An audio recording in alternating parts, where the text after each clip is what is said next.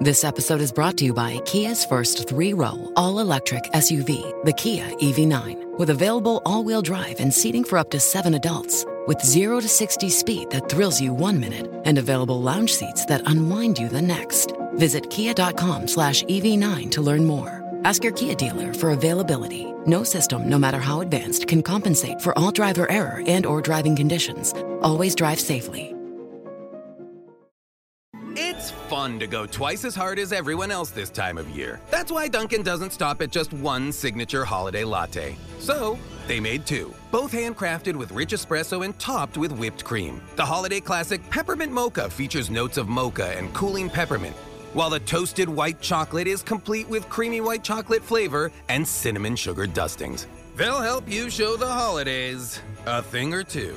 America runs on Duncan. Price and participation may vary, limited time offer, terms apply.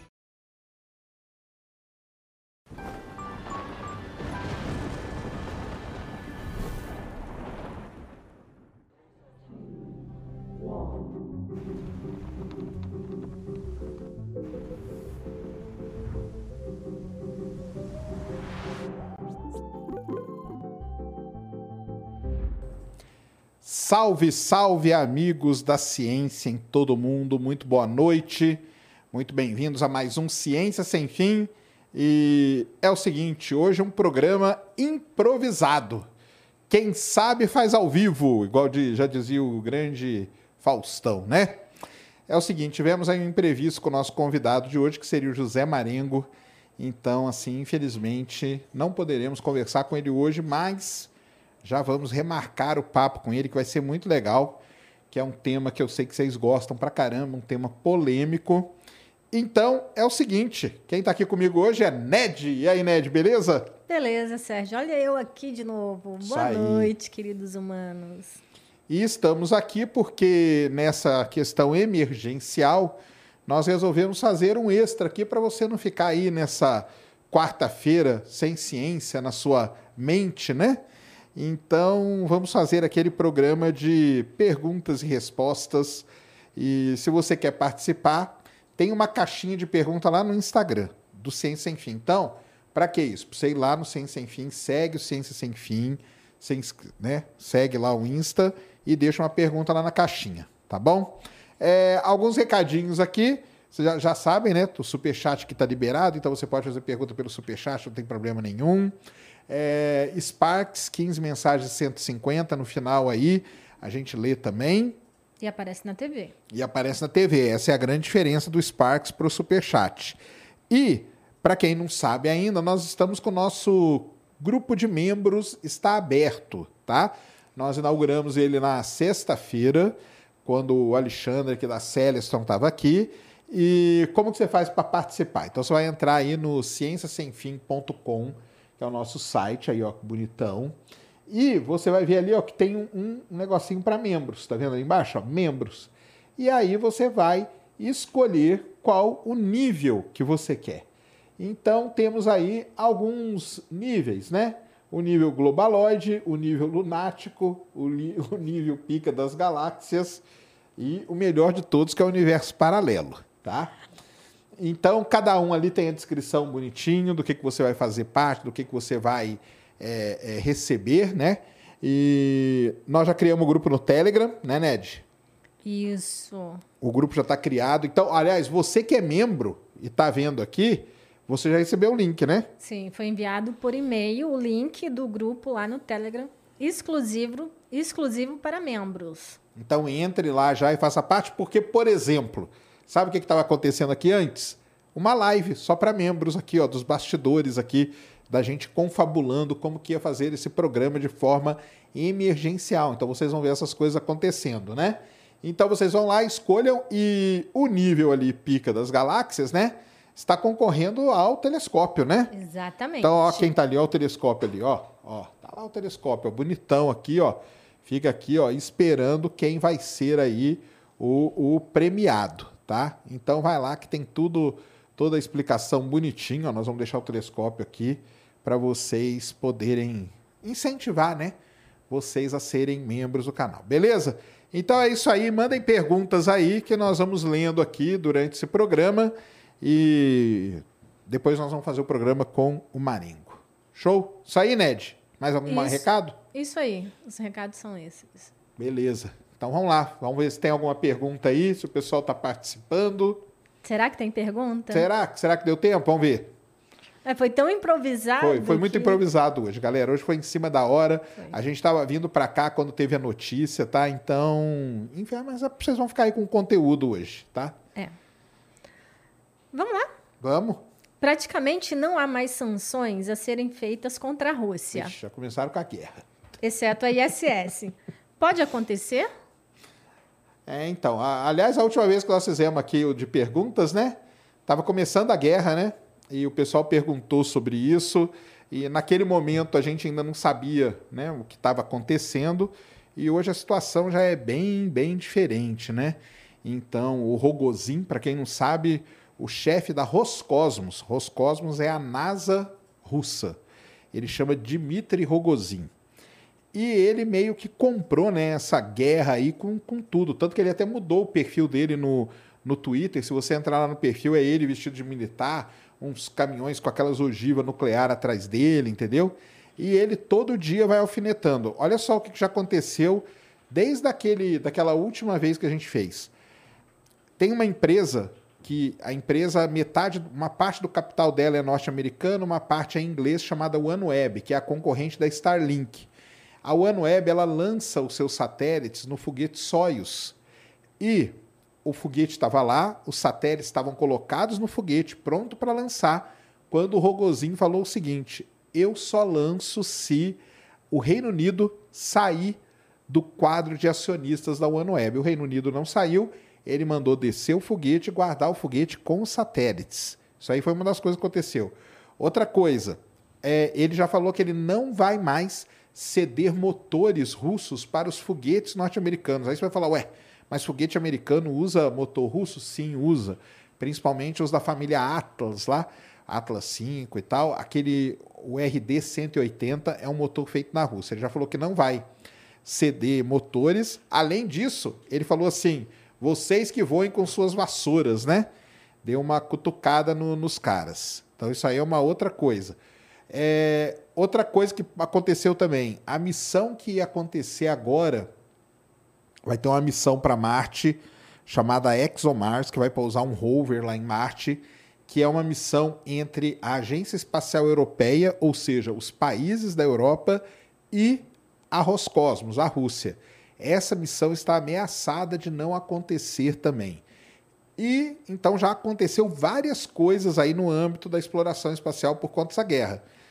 O que resta é a estação espacial, né? E tem um vídeo rolando, parece, né?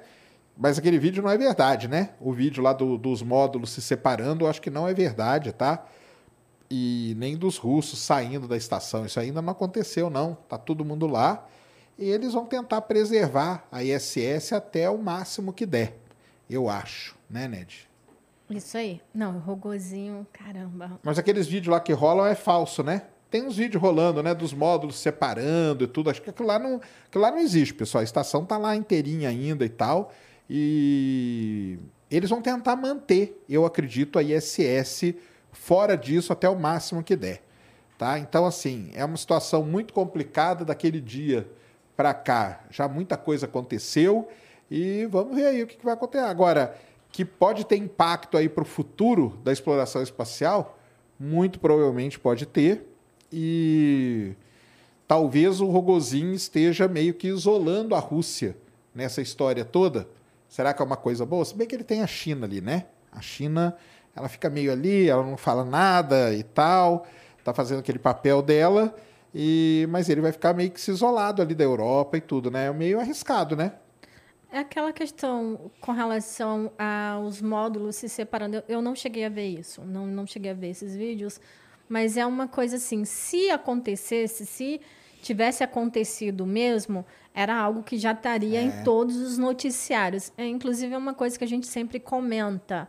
É, se você vê um, um vídeo, uma notícia só em uma fonte e o pessoal meio que viralizar, procura outras fontes, porque se tivesse acontecido, até a NASA já teria feito um pronunciamento e colocado até no site dela, porque ela não tem isso de esconder como alguns comentam, né? Exatamente. Então, por enquanto, as coisas na ISS seguem e vamos ver até quando, tá? Mas que vai dar problema, já está dando e pode ser que dê mais ainda. Principalmente com relação aos lançamentos, né? Exato. Ah, é, outra coisa, né? Ele mandou tirar o pessoal aqui da Guiana Francesa já e levou todo mundo para a Rússia, ou seja, tá, ele tá, tá muito doido. Ele está focado na guerra, essa, tá. essa é a questão. Ele tá mesmo. E eu nem falei o nome de quem fez a pergunta, foi o Aurélio. Valeu, Aurélio. Uh, Eduardo, qual a maior dificuldade atual na assimilação da teoria da relatividade geral com a mecânica quântica? Beleza. Assimilação. Não sei se assimilação é o bom nome, né? É a unificação, né, cara? O problema todo é esse aí, é unificar a teoria da relatividade. Para quem não está ligado nesse, nesse assunto, é o seguinte: né? existe aí uma, uma vontade, e, e por tudo que a gente conhece das forças e tudo mais, as coisas como, como acontecem na física, é, existe uma tendência de você ir juntando algumas forças e tal. O grande sonho aí dos, dos cientistas, e Stephen Hawking foi um cara aí que, que buscou isso a vida toda, é tentar unificar a teoria da relatividade, que lida com as coisas muito grandes, que é a questão da gravidade e tal. A gravidade é uma força fraca, né, perto das outras, e a gente só consegue ter uma boa né, verificação dela em coisas que são muito grandes e muito distantes. Então, por isso que a gente fala que a gravidade lida com essas coisas aí, e que é a relatividade. E, por outro lado, a gente tem as coisas muito pequenas, que é o que lida aí o, toda a parte da quântica. E será que existe uma ligação entre elas? Será que existe uma união? Será que existe alguma teoria que possa unir tudo isso? Essa é a grande busca. E por que, é tão difícil assim? Porque a gente lida com fenômenos para tentar observar isso. Por exemplo, um deles é lá o que o Stephen Hawking falava, que é a radiação Hawking, ou seja, você tem que verificar que tem flutuações quânticas, ou seja, coisas mínimas que acontecem em um dos objetos mais extremos do universo, que são os buracos negros. Então, se ali tiver essa flutuação e tiver liberando essa radiação, que recebeu o nome de radiação Hawking, e a gente conseguisse verificar isso, seria um passo muito grande para a teoria que o pessoal chama teoria da unificação, teoria de tudo e tal. Então, essa que é a grande dificuldade, cara, é verificar essas coisas na prática. Tá? Então, é, basicamente é isso que é o problema. Isso aí. Vocês estão vendo aqui, né? Tô aqui, tô fazendo, tô, tô na produção, tô. Vamos mudar uma forma um pouquinho hoje? Muda. Aproveitar que, tipo, pessoal que está mandando superchat para a gente não perder, a gente lê agora? Vamos lá, vamos, vamos, vamos lendo. Que for hoje, mandando, hoje, vamos... hoje é emergencial, a gente é, libera. A gente pode mudar um pouquinho o esquema, né? O William, ele mandou um superchat de cinco reais. Qual a maior dificuldade para a astronáutica nesse contexto guerra e daqui para frente, na sua opinião?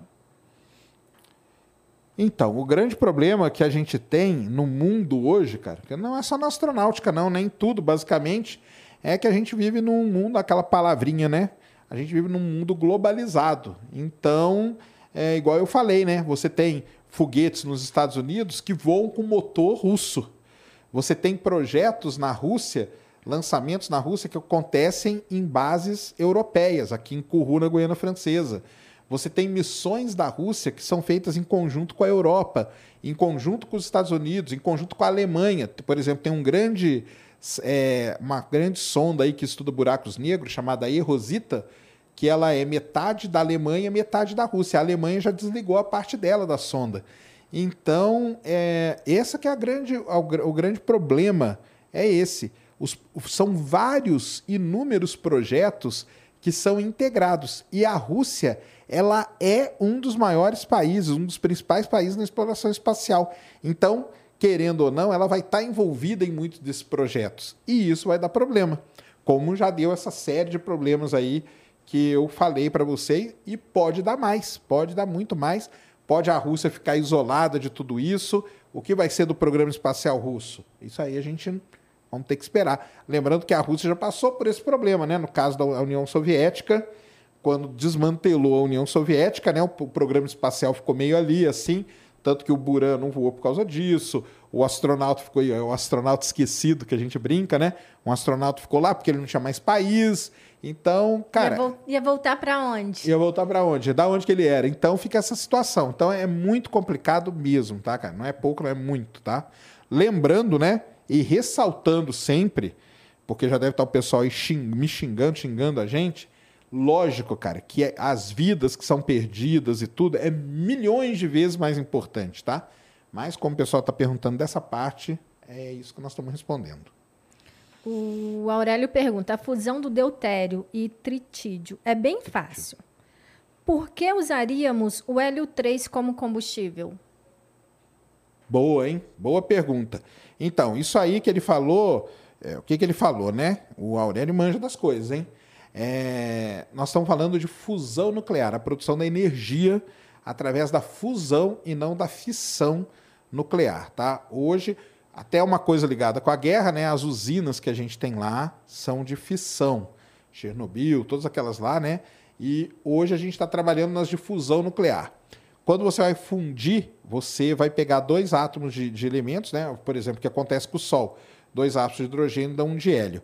O hidrogênio aqui ele é muito instável. O Aurélio falou o deutério e o trítio, né? Que são dois átomos que são muito mais estáveis. Aí ele fala o seguinte: por que a gente vai pegar o hélio 3 se esses dois aí a gente tem aqui e eles conseguem fazer uma fusão legal, né? Talvez, cara, porque a quantidade de hélio 3 tem na Lua é uma quantidade. O, o chinês fala isso, tá? O cara da, da China, várias vezes ele fala isso. Ele, a, a frase que ele usa é energia infinita. Então, porque com um pouquinho de hélio 3 a gente geraria uma grande quantidade de energia. Então é mais por esse lado aí, mas excelente pergunta, tá? É, Altavi Souza, ele mandou vintão, como tu vintão. fala. Opa! É, saiu é, nessa semana o resultado da prova Saresp, que mostrou que 96% dos alunos que terminam o ensino médio não conseguem resolver equação do primeiro grau. Caramba. O que vocês acham que podemos fazer com a divulgação científica frente a esse cenário terrível? Não o Altair, não? É o Altair. É, é, é o Altair. Altair que teve aqui, ué. Altair Grande Souza, Altair. Isso mesmo. Salve, Altair. Obrigadão aí pela pergunta, cara. Cara, então, isso é um grande problema. É o que a gente luta, né, cara? A gente, um, um dos papéis aí da, da, da, divulgação científica é, né, de certo modo, a gente tentar melhorar um pouco o interesse, né, das pessoas, se aprofundarem um pouquinho mais, ler, estudar, né? É, é, uma, é uma informação terrível essa, né, cara? Porque a equação do primeiro grau, se fosse do segundo grau, tô brincando, mas do primeiro grau, que né, é um negócio assim, é, é realmente muito complicado. Mostra que as crianças elas estão muito antes do que a gente pensava se descolando dessa área, né? Então, como trazer essa galera de volta? Uma das coisas é o lema que a gente usa aqui que o Nick e tal, é mostrar que a ciência pode ser algo divertido, cara. Talvez mudar a maneira como está sendo ensinado. Será que nós não estamos ensinando de uma maneira que essa nova, novíssima geração que está chegando aí, ela pode ter, não está assimilando direito as coisas, mudar a dinâmica de como as coisas estão sendo ensinadas, é, tentar. O, o ideal é você tentar provocar ao máximo a curiosidade na criança para que ela não largue aquilo, para que ela continue sendo sempre curiosa, né? E isso aí indica que tamo, alguma coisa estamos fazendo errado. Agora tem uma coisa aí, Altair, que a gente precisa ver dessa pesquisa, é se ela não foi feita, né, na época da pandemia, que foi a época que as crianças ficaram em casa, nesse ensino remoto, meio a meio, né, essa confusão toda que a gente teve nesses últimos dois anos aí. Isso aí pode ser um fator também, né? Talvez se a gente esperar a próxima, agora com a, com a criançada voltando às aulas normais, né? Porque, cara, a criançada em casa, cara, assistindo aquela aula ali, que o professor queria dar, a mesma aula que ele dava em sala de aula, é, na frente de um computador, não, não tinha como a criança assimilar absolutamente nada mesmo. Então, a gente tem que ver isso aí dessa pesquisa só. Mas, fora isso, fora esse, esse parênteses, é tentar despertar aí melhor a curiosidade, sei lá, mudar um pouco a maneira. É, tem que manter a criança curiosa. O que, que você acha, Ned? Eu acredito sim. Inclusive, quando você estava comentando, exatamente o que veio na minha cabeça foi que tem que fazer de uma forma que seja divertido. Ah, é uma coisa que eu sempre comentei, inclusive. O melhor aluno para os meus filhos não era o que era legalzinho com eles e sim que conseguia passar melhor aqueles professor, né? é o melhor professor. Que conseguia passar para eles algo teve uma vez que a minha filha tipo num ano odiava física. No, no outro ano minha filha chegou mãe física é muito legal é muito bom física. Então acredito também tem a questão não é fal falando contra o professor, mas assim, a, as gerações vão mudando e o professor também precisa se adequar a essa nova geração, exatamente para ir nesse sentido que você está falando, do interesse, que cria o interesse do aluno, entendeu? Lógico, eu não estou falando que professor tem que educar filho, quem tem que educar filho é o pai e mãe. Mas, assim, ter essa mudança ajuda na maneira do ensinar.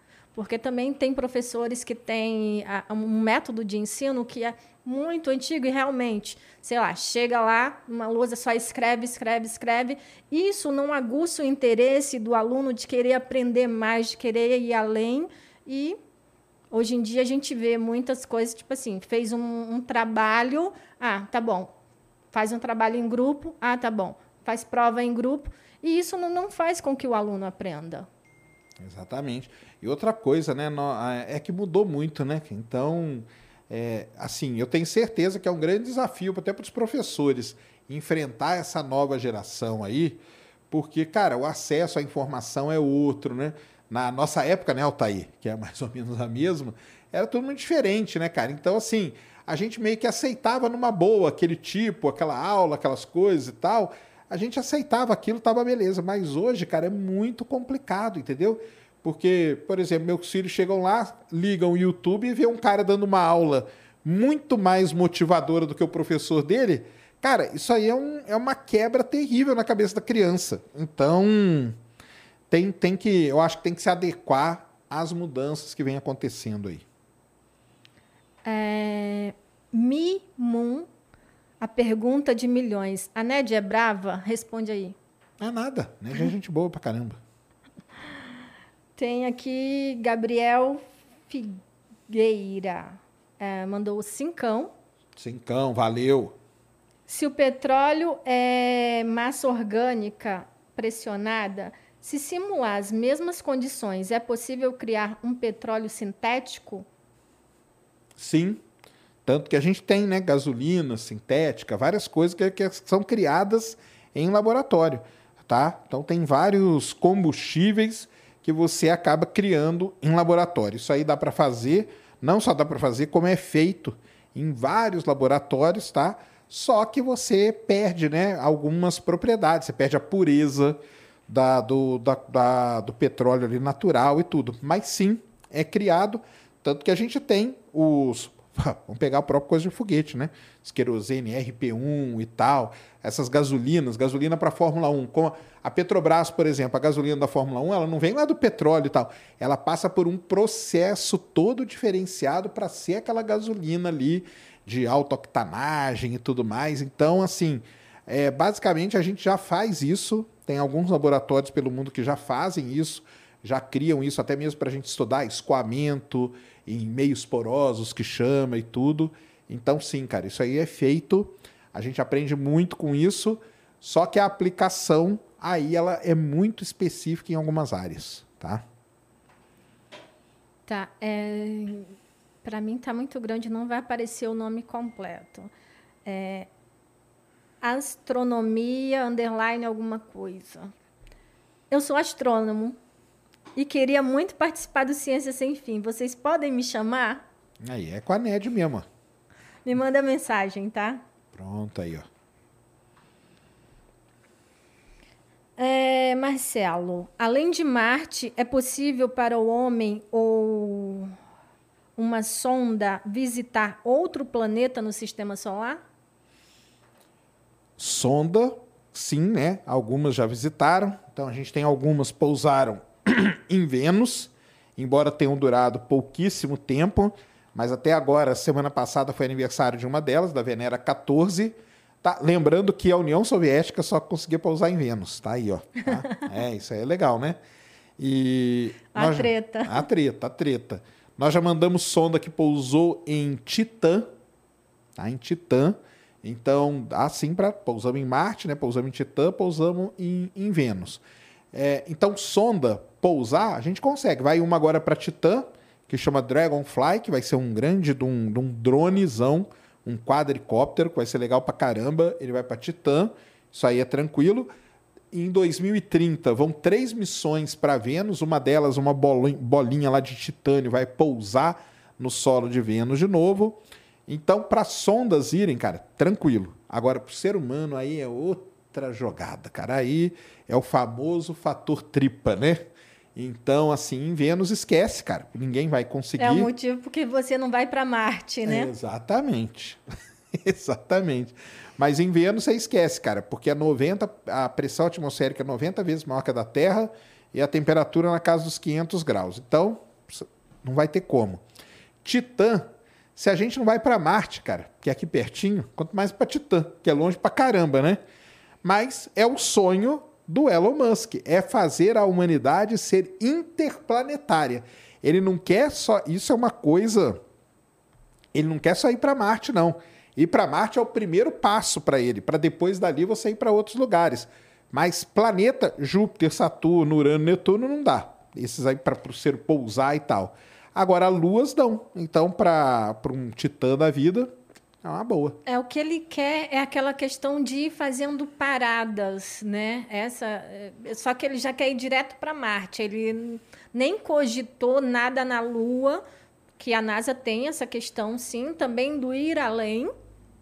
Isso aí. É, mas primeiro começar mais perto, que seria a Lua, depois sim Marte Uh, o Elon Musk ele não quer simplesmente, ah, vamos colonizar Marte, vamos morar em Marte. Não. É só um ponto para ficar mais perto de outro lugar que aí vai saber para onde que ele quer. Isso aí. Mas dá, essas luas aí dão, tá? Uh, o Henrique pergunta: será que o Big Bang ele não é uma explosão de supernova? Por que fala que somos poeira de estrelas? Boa! então vamos lá, são duas coisas bem diferentes. Cara, o Big Bang, assim, nunca cogitaram ser uma explosão de supernova, porque supernova é um conceito que está relacionado com estrela, tá?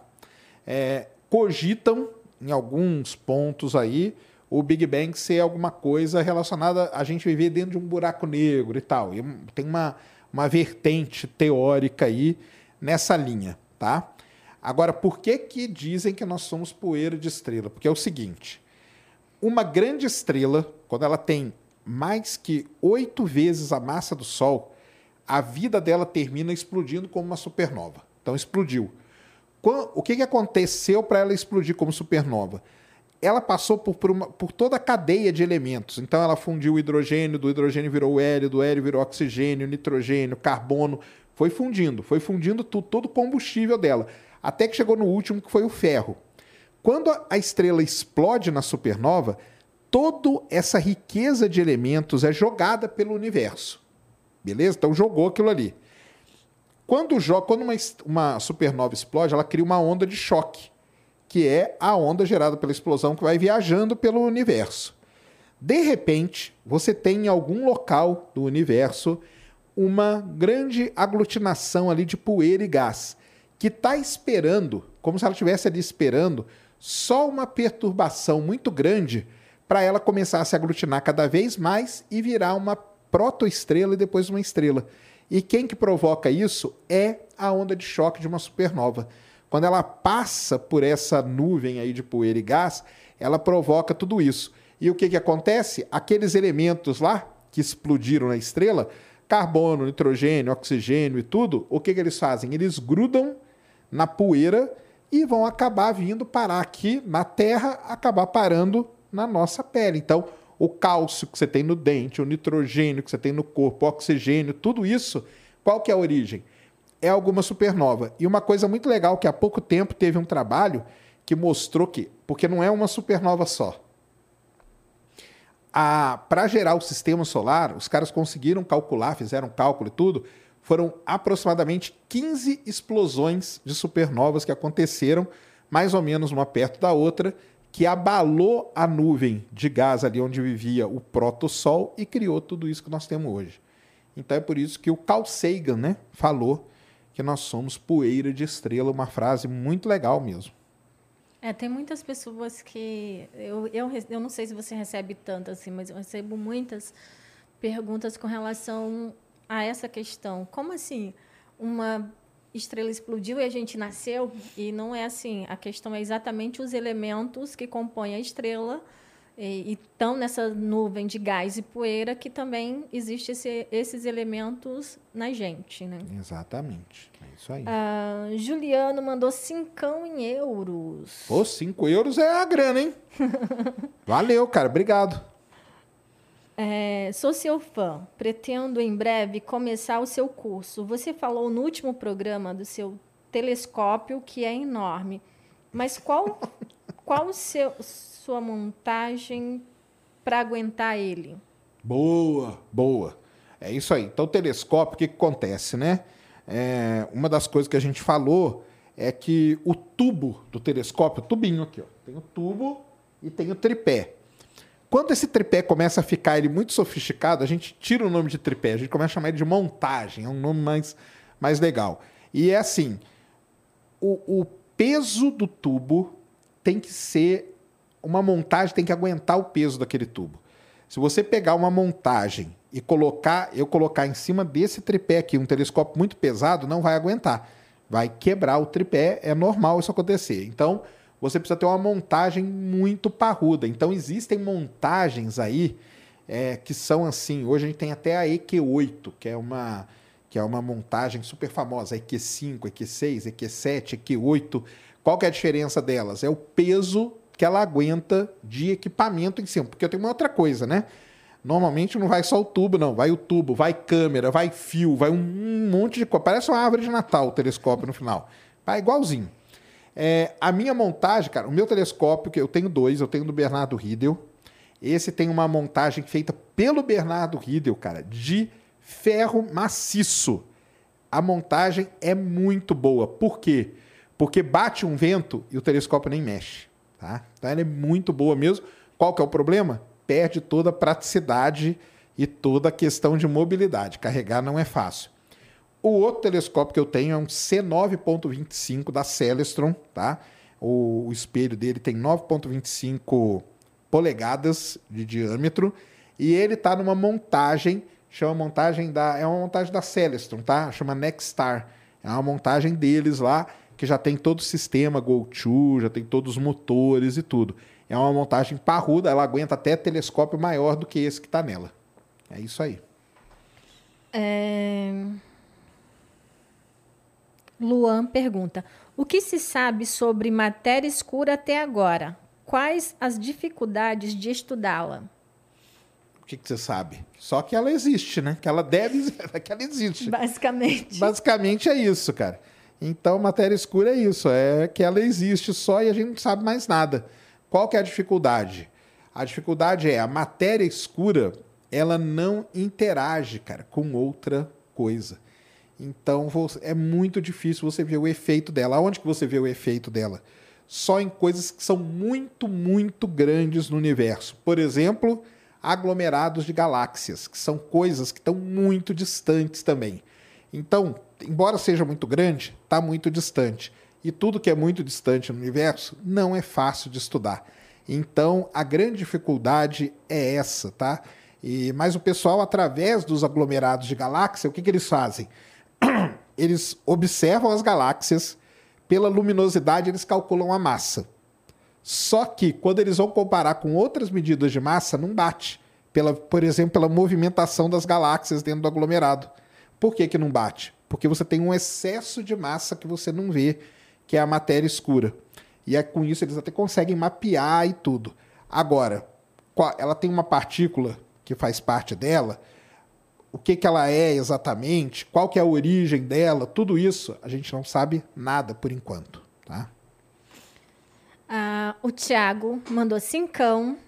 É, Sergião, essa triste guerra tornará o mundo, é, forçará o mundo a novas matrizes energéticas. Como são suas expectativas sobre novas fontes no curto e médio prazo? Boa pergunta, hein, cara? Isso aí é uma questão até que está entre ontem e hoje, né? O petróleo deu uma disparada, né? Gigante no preço. E olha as coisas. O mundo é muito engraçado, né, cara? Porque ontem, por exemplo, os Estados Unidos falou o quê? Vai comprar petróleo da Venezuela, cara. Olha só, que mundo, hein? Que mundo que a gente está vivendo. E. Cara, assim. A curto prazo é muito complicado. Principalmente, cara, que a questão do petróleo em si, ela é muito mais ligada, por exemplo, a você gerar o calor para a galera da Europa. O grande drama dessa guerra toda aí, qual que é? A Europa, ela é praticamente dependente do gás que vem da Rússia. A Rússia é uma das maiores produtoras de gás natural do mundo e a Europa depende do gás para aquecer o continente. O inverno lá é muito rigoroso. Então, é, acho que é 30% a 40% vem do gás da, da, da Rússia. E isso aí você não consegue mudar do dia para noite. Eu não vou colocar painel solar. Painel solar aonde, cara? Já vai lá para Inglaterra, lá não, nem tem sol naquela porcaria, cara. Vai para outro país, lá nem, o sol nem aparece ali. Então, que, o que, que você vai usar? Ah, hidrelétrica? Cara, não tem rio ali, não tem nada. Então eles não têm nada, eles dependem muito da, do gás natural russo. Esse é um grande problema que a gente está vivendo. A longo prazo, pode ser que eles consigam alguma coisa é, eólica, talvez, entendeu? Mas aí, para produzir a quantidade que eles precisam ali, vai ser muito complicado, né? É, nessa, nessa parada toda, você tem os Estados Unidos, que também comprava um pouco ali, mas os Estados Unidos têm muita reserva que eles ficam a gente fala com a torneira fechada e quando tem alguma coisa assim, lá nos Estados Unidos é meio diferente esse processo todo. O presidente manda abrir as torneiras. Foi o que o Biden até fez ontem, né? Liberou lá não sei quantos milhões de barris e tudo. E acontece essas coisas aí que bugam a nossa cabeça, né? Os caras agora vão comprar petróleo da Venezuela, cara. Da Venezuela. Lembrando que a Venezuela é aliada de quem? Da Rússia. Então, olha, olha que mundo. O mundo é muito doido, cara. O mundo é muito doido. Então, é, é muito complicado. Agora, que vai acelerar o desenvolvimento, com certeza vai, porque os caras vão ver o petróleo estava num patamar ali na casa dos 70, 80 dólares, já pulou lá para 130, sei lá para quanto. E hoje deve ter dado uma caída, hoje eu não vi, mas deve ter dado uma caída com essas medidas aí. Mas é, vai acelerar, você pode ter certeza que vai. É um, um momento aí complicado. E, e olha só que engraçado, hein? De novo, como o mundo é um negócio, como o mundo. Os terraplanistas falam que a Terra é plana, a Terra não é plana, cara, entendeu? Como e, o mundo gira, né? Não, e aquela história que a gente fala, ele não gira, não, ele capota, capota. cara. Há menos de dois anos atrás, o petróleo estava negativo. Lembram disso? O petróleo estava negativo. Tipo, você passava na frente, os caras te davam um barril de petróleo, porque eles não tinham o que fazer com aquilo por conta da pandemia. A pandemia, todo mundo, né? Recuou todo mundo, todo mundo lockdown, os países não se mexiam nem nada. Cara, ficou aquele excesso de petróleo, o petróleo ficou negativo. Hoje, menos, menos de dois anos, o petróleo bate mais de 100 dólares o barril, o maior preço desde 2014. Então, cara, é um mundo, é, é um negócio muito louco, viu? Muito doido mesmo. É, Gilva mandou doisão. Tem ouro no solo do estado de São Paulo? Ouro no solo do estado? Cara, São Paulo acho que não tem ouro não, viu? Se tiver, é muito bom. Não, eu não lembro de nenhuma mina de ouro aqui não. Aqui em São Paulo não lembro, cara. É... Posso estar enganado aí, mas eu que eu li, não. Boa parte do estado de São Paulo, cara, é um derramamento basáltico muito grande, um bacia do Paraná. Você pega aí a Castelo Branco até lá no Paraná, é embaixo ali que está o famoso aquífero do Guarani, aquela coisa toda. Então, assim, ouro não. Que eu lembre, não tem, viu, cara? Dimas Carvalho, como os cientistas conseguem medir o tamanho dos astros e a distância deles da Terra? Excelente pergunta, cara. Vamos começar pela distância. É uma das coisas mais difíceis de se medir no universo, por incrível que pareça, é a tal da distância, tá? Então, como que você mede a distância normalmente para coisas que estão, porque tem várias maneiras de você medir, tá? Várias maneiras mesmo. Como que você mede a distância até coisas que estão próximas? A gente usa paralaxe, que é aquele lance, você observa o astro quando a Terra está num ponto da órbita, observa aquele astro quando ela está em outro ponto da órbita, faz toda aquela geometria ali, né, trigonometria e tal, pelo ângulo você calcula a distância. É um excelente método, só que ele vale até uma certa distância. Depois ele não vale mais. E aí, como que você mede? Aí você tem que pegar objetos que têm uma luminosidade, um brilho dele muito bem definido. Muito bem definido. Para você ter uma medida precisa. Então, alguns astrônomos estudaram isso e chegaram à conclusão que estrelas que o brilho dela varia, chamam-se variáveis cefeidas, é muito bom para a gente medir distância, porque o brilho dela é, é, ela tem aquele, aquela variação e através daquela variação, a relação com o brilho a gente consegue. Outros chegaram em explosões de supernova, porque quando uma supernova explode, o brilho dela é muito bem marcado, muito bem definido e a gente consegue medir também. Tem a radiação cósmica de fundo, é usada para medir distância. Então, distância, cara, é uma das coisas mais complicadas de se medir no universo, tá? E o tamanho dos astros, como que a gente mede? Então, é por observação, cara. Você observa e você calcula ali em arcos de minuto, arcos de segundo e tal, e aí você faz uma conta relacionada com a distância. Então, se você se a sua distância está errada, muito provavelmente o tamanho do astro vai estar tá errado também. Por isso que eu até brinco quando o pessoal faz aquelas listas, né? As maiores estrelas do universo, papapá. É complicado demais de dizer, tá? Você diz ali com uma certa, com certa, com certo grau de certeza mas é isso que acontece, tá? É, Rafael Giacomini. Sergião, ele mandou dezão. Dezão? Opa! Uma pergunta que te fazem muito. Sergião, algum estudo ou mesmo James Webb vai conseguir encontrar o Mundial do Palmeiras? jamais. Esse é jamais. Esse cara. Esse é só o dia que. Ó, eu, eu acho que até chega um ET antes da Terra do que o Palmeiras ser campeão mundial, viu? valeu pelo dezão aí, valeu pela zoeira com, com o Palmeiras, viu? Ai, ai. É, astrofísico é, fala que dá para ver a lua de dia. Tem gente que não sabe. Não, dá para ver a lua de dia, dá para ver, ué. É, os nossos amigos têm aquela questão, né? Então, por que que dá para ver a a gente consegue, cara. Em algumas fases né, da lua ali, você consegue ver a lua de dia.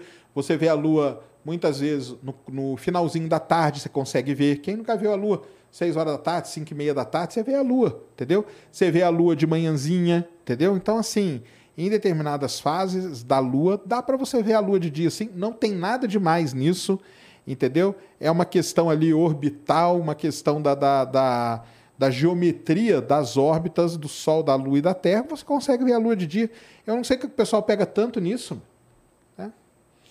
Porque tem um, tem um pessoal que, é, tem um pessoal que gosta que... de uma cúpula, é, né? Tal do uma domo, né? Pizza. É isso aí. Mas dá, cara. Mas dá tranquilo. Ai, ai. Cadê aqui?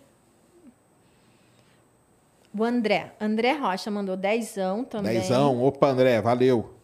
Quando vão chamar o Pedro Luz no Ciência Sem Fim? Pô, é mesmo, né? Tem que chamar o Pedrão, né? Então, vamos... A gente tá em contato, né? Na verdade, a gente já chamou. É questão de agenda do Pedro, tá? É isso aí. É... Nós vamos continuar, tá? Vocês vão ficar sabendo. Rato Pandimensional também mandou dezão.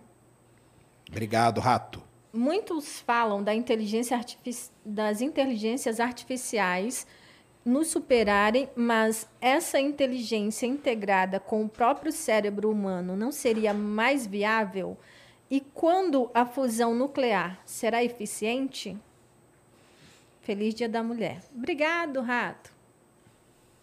Então vamos lá, vamos começar pela fusão, né? Quando que a fusão nuclear será eficiente? Cara, existe um, grandes projetos aí pelo mundo. O pessoal está estudando. Outro dia mesmo conseguiram fazer ali uma produção eficiente de energia, só que ainda não é uma quantidade muito grande.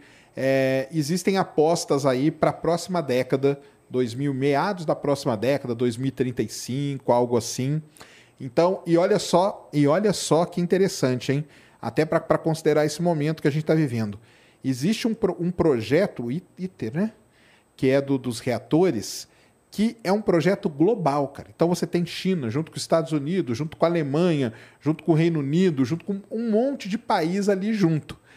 E por isso que guerra é um negócio que pode criar um atraso em vários setores da, da, da nossa vida. Porque quem diz que uma guerra dessa aí, ela não pode escalar e esse projeto quebrar, aí, cara, esse negócio vai ficar sei lá para quando, entendeu? Mas hoje, por enquanto, é lá por meados da década de 2030, existem muitos reatores já sendo usados pelo mundo. Então, na China a gente tem né, o famoso segundo, segundo Sol, na Alemanha tem, no Reino Unido tem, na França tem também. Então, tem alguns aí que o pessoal está estudando a maneira de produzir de forma eficiente. Todos esses pequenos estudos, daqui a pouco eles vão se integrar num grande estudo global para a gente tentar produzir energia por fusão nuclear. Então, isso aí, a fusão é essa aí.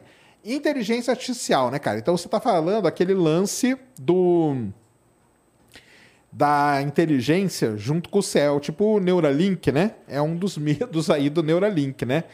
Cara, o negócio todo da inteligência artificial e dessas coisas é aquele negócio, cara, é, é a parte ética de tudo isso, tá? Então é a parte ética de como que você vai usar. Então, você que mandou aí os dezão, você gostaria de ter um chip instalado na sua cabeça, um chip da Neuralink, do Elon Musk, por exemplo? Quem disse que ele não poderia te controlar? Quem disse que ele não poderia mandar coisas ali para você, para você ser uma pessoa é, mais, é, sei lá, transformar um palmeirense num corintiano? Olha só. Você ia gostar de um negócio desse? Ou um corintiano. Ou um corintiano palmeirense. Exatamente, não estamos livres, né? Imagina dessa, o Sérgio dessa, tá procurando tá louco, o mundial. mundial. Já pensou? Já pensou eu procurando o Mundial do Palmeiras? Já pensou daqui uns anos eu tô com o Neuralink aqui defendendo que o Palmeiras. Não, o Palmeiras foi campeão mundial, sim, lá em 51, que nem existia. Mas ele foi. Então, é, é esse que é o problema, cara. Então, você juntar essas coisas, você cria esse grande problema ético que a gente chama, tá? Tecnologicamente, para um monte de doença, para um monte de coisa, é muito bom. Mas tem o outro lado. Uh, Marcílio, boa noite. Sergião e Ned, qual a melhor linguagem de programação para se trabalhar com astronomia? Cara, eu, eu a minha escolha é Python, né, cara? É uma linguagem chamada Python. É, existem várias linguagens, tá? E a galera dos outros ali vai, vai ficar revoltada agora, né? Mas a, o Python é muito bom. Por que, que o Python é muito bom? Ele lida muito bem com esse negócio de banco de dados, né? E astronomia a gente tem uma, um banco de dados enorme. O Python ele é muito fácil de você colocar as coisas para rodar na nuvem e tudo. Então, às vezes você não tem um computador muito bom, mas você vai ali no, no Google, tem a Amazon, tem, você aluga ali é, servidores e tal e roda suas coisas. Então essa parte é boa. E fora isso, ele tem bibliotecas muito bem feitas, muito bem definidas já, que você assim tem pouquíssimo trabalho, você ajusta algumas coisas ali e manda bala. As outras linguagens, C, C++, elas são linguagens muito mais duras assim do que um Python da vida. E hoje, como o Python ele é muito usado no mundo inteiro, você tem muita gente desenvolvendo muita coisa e tem esse, esse ambiente colaborativo do Python que é muito bom. Então, cara, se você quer aprender uma linguagem, aprenda Python, tá? Não é um bicho de sete cabeças, não. É, Rafael Gustavo mandou dezão e noventa. Dezão e noventa, opa! Sérgio, a existência do buraco branco é viável? Já falamos isso, né? O buraco branco, ele teoricamente é uma coisa que sim, pode existir, tá? Resolvendo ali as equações e tal. O que, que seria o buraco branco? Enquanto o buraco negro suga toda a matéria, o buraco branco estaria expelindo toda a matéria. Então, teoricamente, ele existiria. Qual que é o grande problema? É detectar. Então, tem muita coisa que na, na teoria é tudo lindo, mas e detectar, a prática, observar? Então, essa que é a grande questão, tá? Mas teoricamente tá ali nas equações, por isso que todo mundo fala do buraco branco, né? A pergunta agora nem é para mim, nem é para você. Opa! Para quem será? é, Christian pergunta. Pergunta para o Mulambo é, quando pisaremos em Marte. E aí, Mulambo? 15 anos. Aí, ó. Mulambo é otimista, hein, Mulambo? Em 15 anos, o Mules falou que a gente pisa em Marte. E você, Ned? Pisar, pisar, acho que uns 30. 30? É. É, eu também acho. Eu acho que é 2050 a gente pisa. Agora, o, o, ah, o resto, aí... a favelinha lá, aí vai, vai demorar.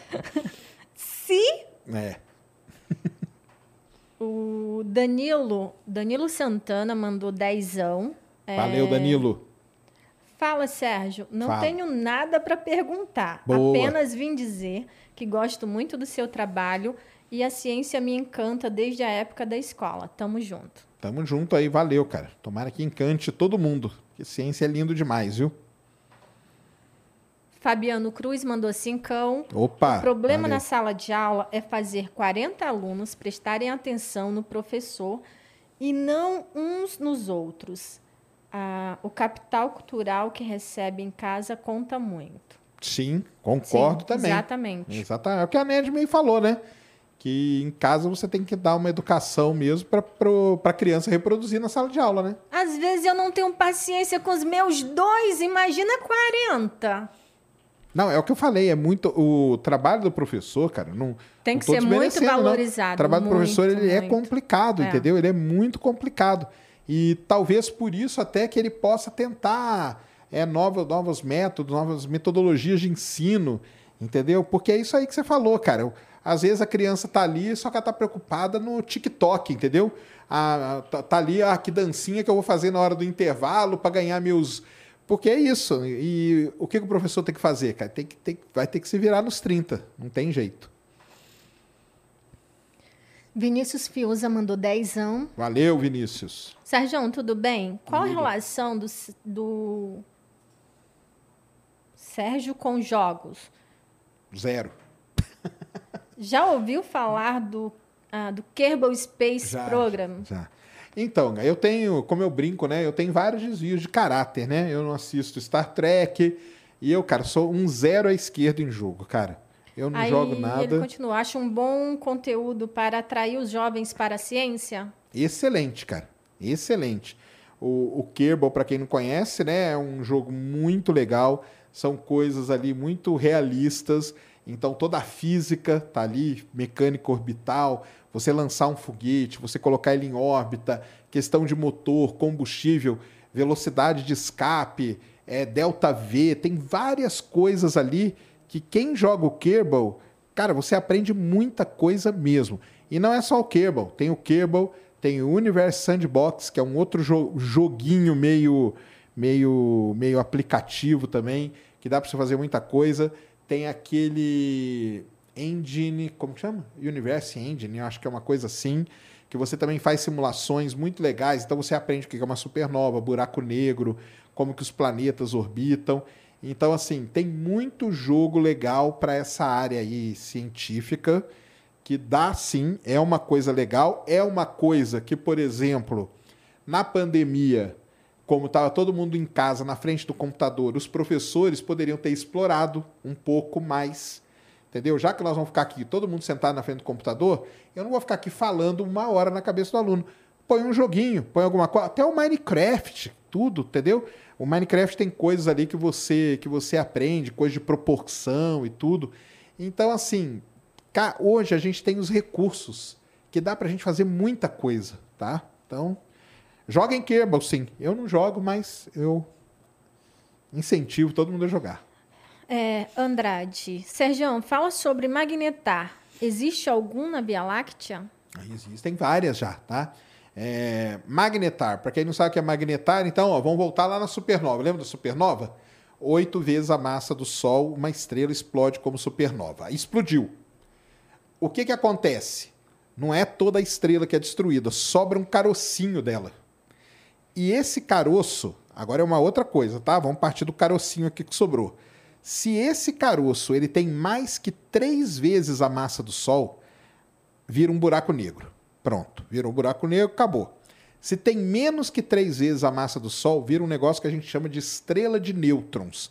O que, que é isso? É uma estrela, só que é como se fosse uma grande sopa que só tem nêutrons ali dentro. Beleza? Se isso aí, se essa estrela de nêutrons, ela começa a girar muito rapidamente, e isso vai depender da, do, da estrela que gerou ela, de vários fatores, se ela começa a girar muito rapidamente, ela começa a ficar altamente magnetizada.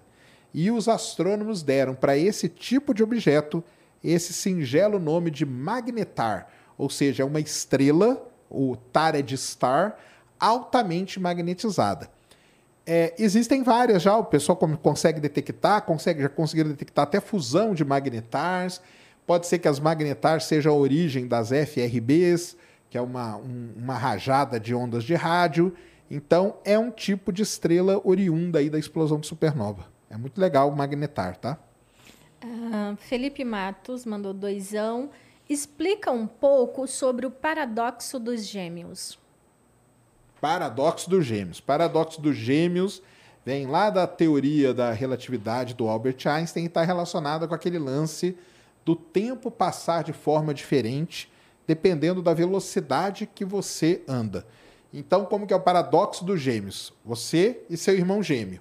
Você fica aqui na Terra e seu irmão gêmeo pega uma nave e sai voando aí pelo universo a velocidades próximas à da luz, 70, 60% da velocidade da luz. O tempo para o seu irmão gêmeo passou de forma diferente do que para você aqui na Terra.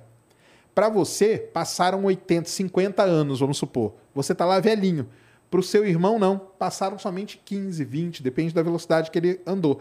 Quando ele volta e pousa do seu lado, você tem gêmeos, continuam sendo gêmeos, só que um está bem velho e o outro está bem novo. Então, isso é o paradoxo dos gêmeos que foi aí proposto pelo grande Albert Einstein. Cássio Oliveira mandou cincão. Obrigado, Oi. Cássio. Oi, Ned, Sérgio. Por que alguns termos como supernova e próxima Centauri são em português? Por que não algo como supernil ou Next Centauri? não entendi muito, mas vamos lá. Por que supernova, né, cara? Porque super, essa palavra super, é uma palavra em inglês. O nova que a gente fala, o que acontece?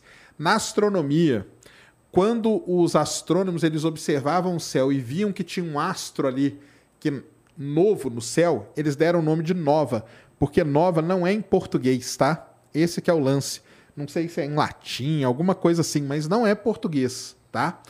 Então, a supernova, por que, que ela tem esse nome? Porque os astrônomos eles observavam a nova, que era uma pequena estrela nova que aparecia no céu, e a supernova era um grande brilho, tá?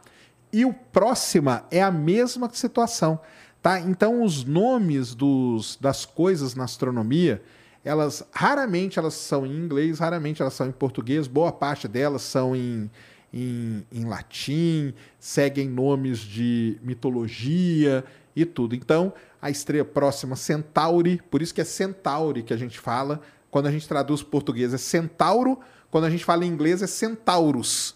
Quando a gente fala na, na língua astronômica é Centauri. Tá? Então é uma questão aí quem define tudo isso? A União Astronômica Internacional. Eles é que definem como que vai chamar, tá? Eles que rebaixaram meu querido Plutão. Exatamente. Então, Plutão, né? Pluto, é, e aí por aí vai. É, PH23 Moraes. É, vocês gostam mais de estudar estrelas, planetas, galáxias, buracos negros ou o que e por quê? Responde aí primeiro, Ned. O que, que, você acha mais legal dentro da astronomia? Putz, eu, eu não consigo, assim, dizer uma coisa só. Porque eu acho incrível a questão da matéria escura, da energia escura. Eu acho incrível a questão dos buracos negros, saber o que tem ao entrar no horizonte de eventos, sabe? É muita coisa para eu escolher uma só.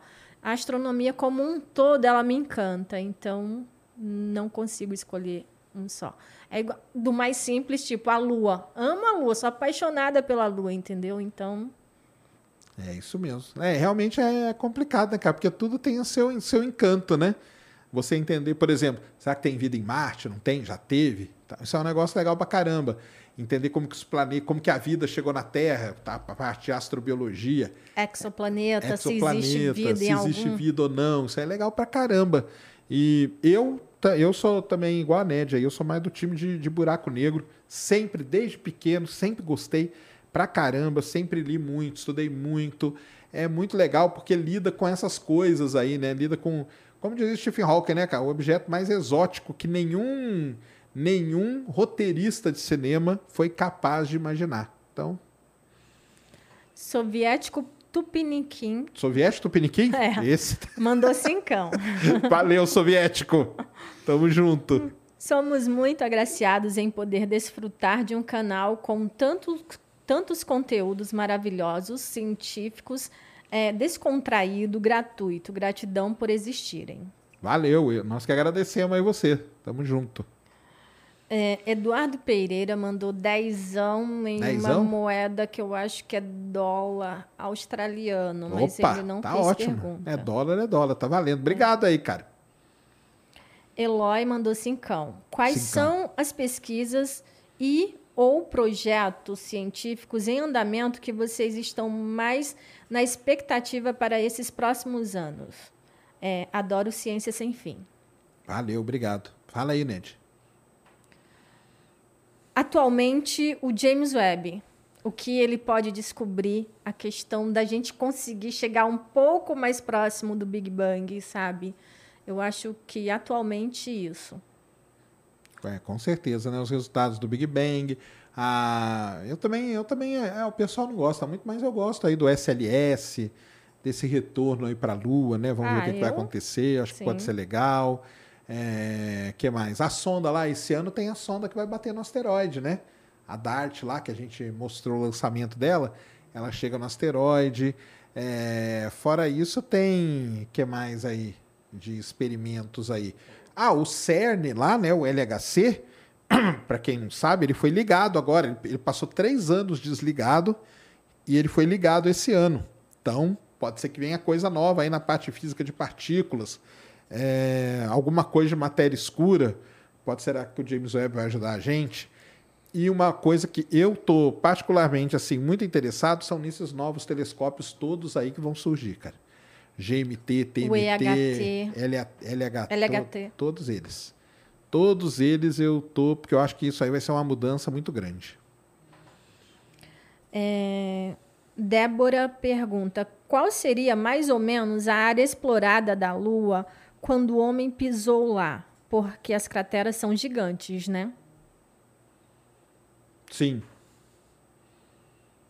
Então, quando o ser humano pisou na Lua, a gente pisou em vários locais diferentes, tá? Então, a primeira missão, a Apollo 11, como era a primeira, ela foi mandada para um lugar bem assim, sem quase nada, chamado Mar da Tranquilidade. Por que, que é mar? Porque era um basaltão, um estacionamento gigante. Mesmo assim, tinham crateras. E, para te falar a verdade, nem são as crateras grandes que são os problemas, são as menores.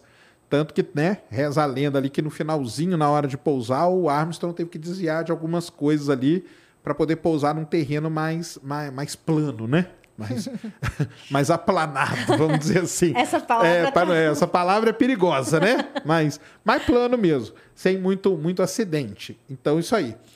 À medida que as missões elas foram avançando, o pessoal começou a arriscar mais. Tanto que a Apollo 16, a Apollo 17, eles chegaram a Apollo 17 pousou ali no Tau- Taurus Litro, que é um vale entre duas montanhas. Os caras conseguiram colocar uma nave ali no meio.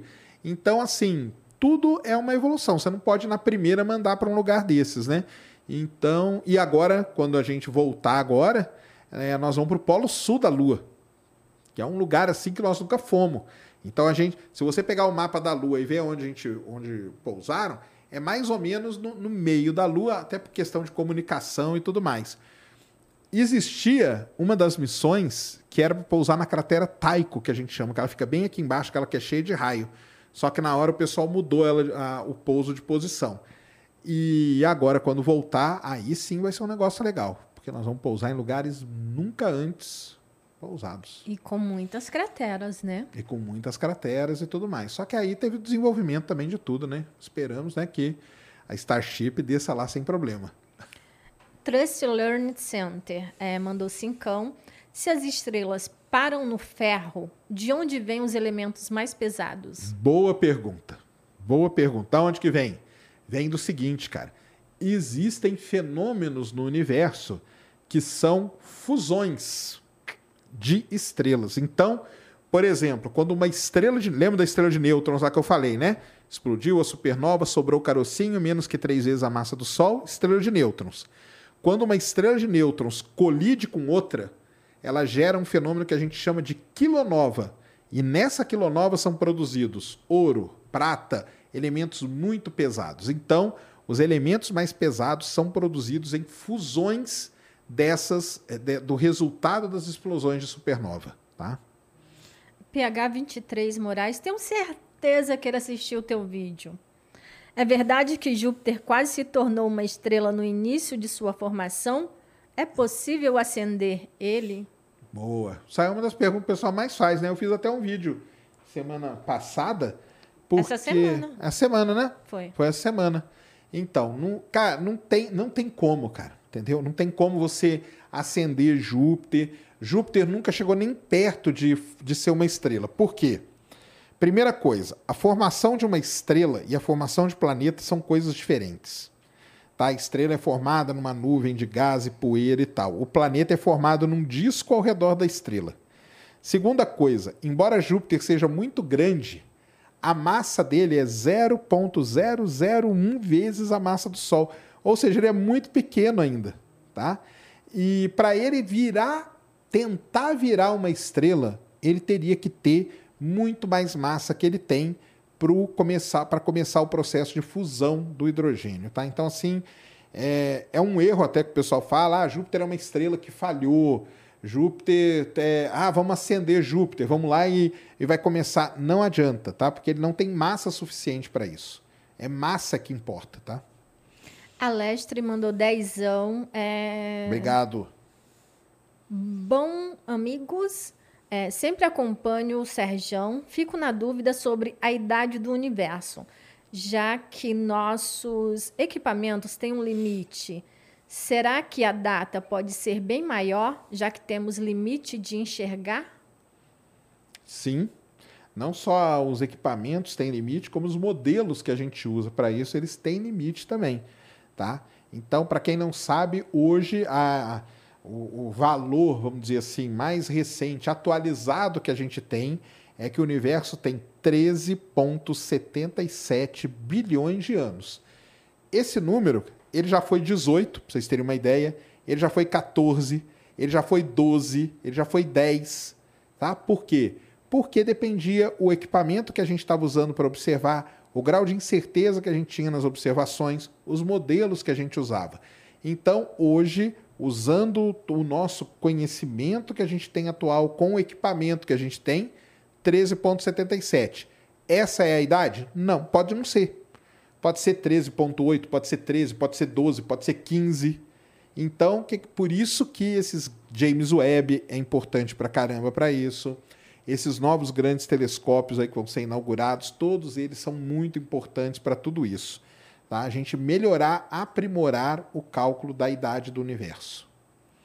Rafael Stachete mandou dezão. Valeu, Rafael. É, comprei um 60 azimutal depois da entrevista do Alexandre. Aí, ó, valeu. Já chegou, estou me adaptando. A visibilidade aqui em casa, em São Paulo, está ruim, ah, mas semana que vem vou para casa dos, dos, meus pais em Serra Negra, que Boa. o Sérgio visitou. Isso, aí você vai aproveitar, hein, cara?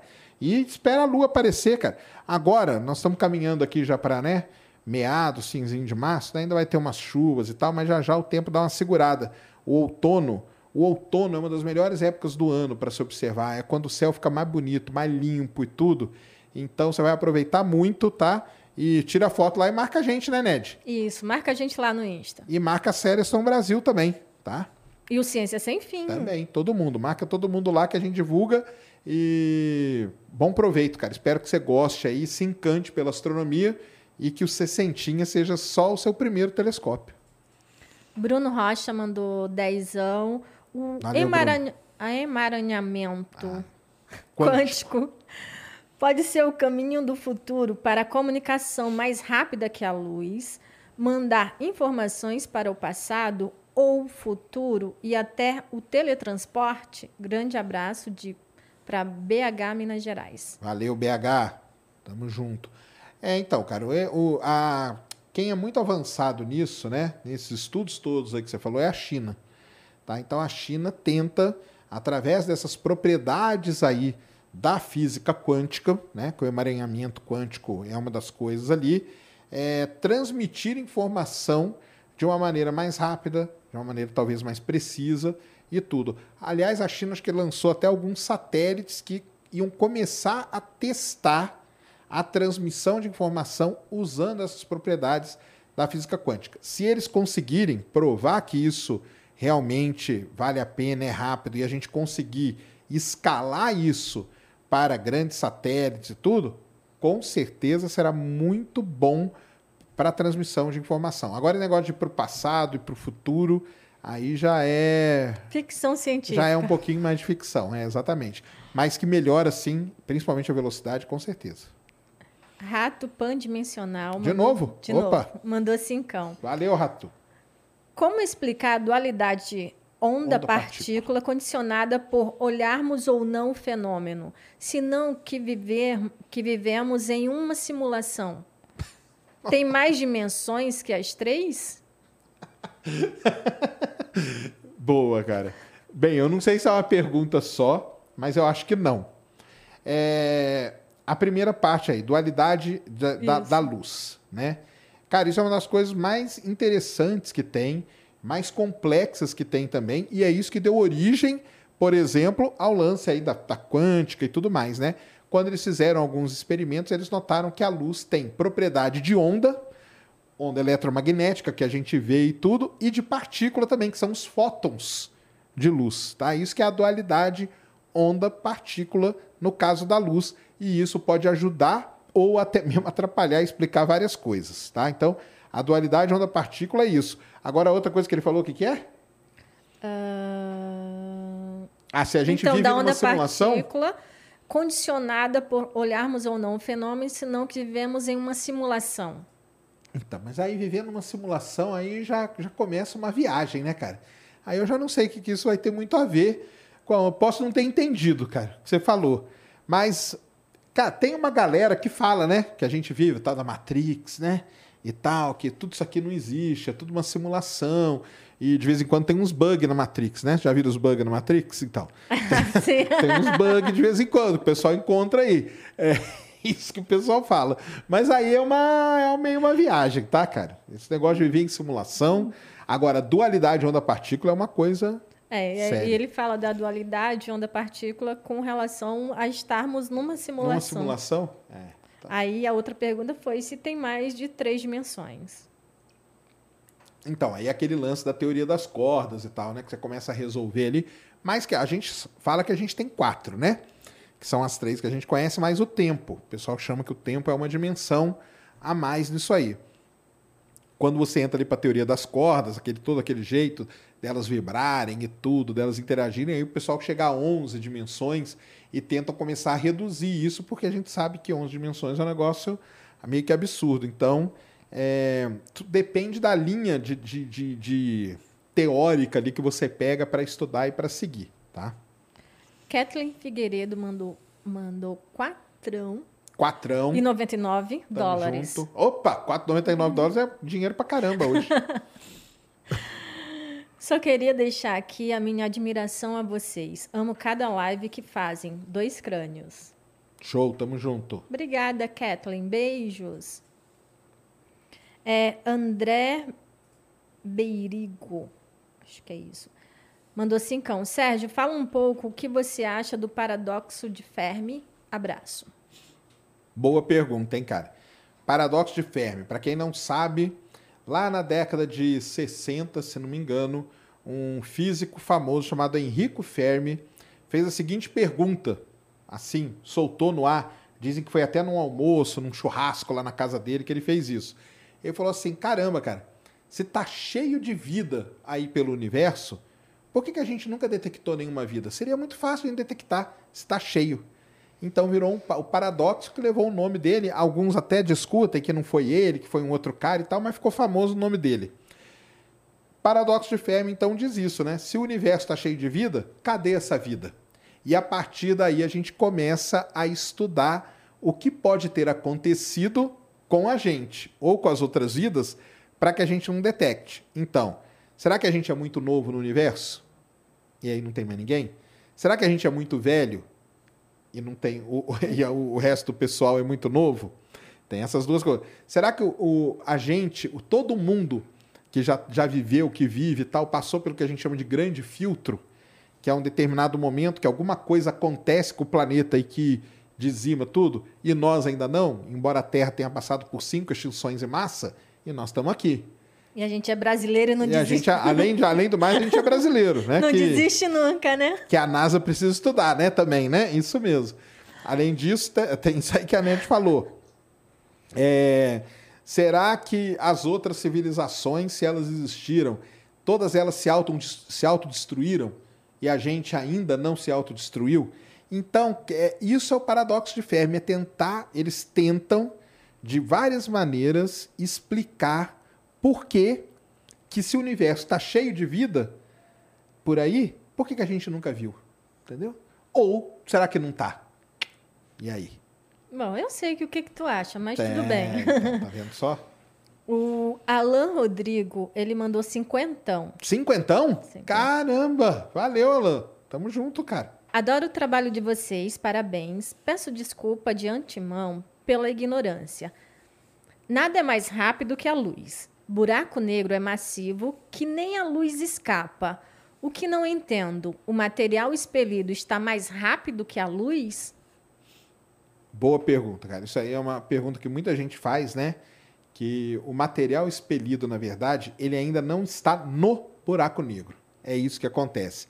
Então, o buraco negro, principalmente esses que são muito grandes, esses supermassivos e tal, se cria ao redor do buraco negro, antes ali do horizonte de eventos, porque passou do horizonte de eventos, não tem como escapar. Mas nesse buraco negro se cria um disco que a gente chama disco de acreção, onde a matéria começa a ficar acumulada. Essa matéria começa a girar muito rápido. À medida que ela gira muito rápido, ela esquenta muito. E quando ela esquenta muito, ela começa a gerar muito campo magnético. E esse campo magnético, as linhas dele acabam se, se algumas se rompendo e tudo mais, e criando aqueles jatos, aquelas coisas que a gente vê. Isso não vem lá da singularidade, lá do, do meio do buraco negro. Vem dessa região. Aliás, isso é uma das grandes questões e é o que os astrônomos tentam entender ao máximo, que é como que isso acontece e o ponto exato onde isso é criado. tá? Então, assim, de dentro do horizonte de eventos, nem a luz escapa. De fora, sim, por conta desse processo todo aí. tá? Aliás, fazer uma propaganda, vão lá assistir meu vídeo de hoje, que é sobre isso, hein? É muito legal. a Débora pergunta: quando existe a explosão de uma supernova, a energia pode causar colisões entre asteroides? se for próximo de um sistema planetário, pode e pode causar várias coisas até, né? Mas é que essas explosões supernovas, sim, que a gente, a gente nunca detectou nenhuma, né? Perto, a gente consegue detectar explosões supernova em outras galáxias e tudo. Então a gente não sabe Consegue ver aquele flash de luz, né? O- é, aquele brilho muito forte e tudo mais. Se uma explosão de supernova acontecer próximo do sistema solar, aí vai depender de vários fatores que que é esse próximo, a onda de choque pode com certeza produzir várias coisas, tá? Dependendo do quão próximo, talvez a gente não veja. Talvez exatamente. É, Fábio é, Girotti é, mandou dezão dólares. 10 dólares? Caramba, valeu aí, obrigado, cara. Sérgio, parabéns pelo canal. Me diz uma coisa: por que você acredita que não existe vida como nós conhecemos no universo? São bilhões de galáxias, por que não existiria outro, outro planeta como a Terra? Não é isso, hein? Já, já não, é, não é isso. Pode existir outro planeta como a Terra, cara. Isso aí não tem problema nenhum. O problema é que a vida não é só ter o, o planeta como a Terra, é um fator. Beleza. Esse a gente até sabe que pode existir bastante.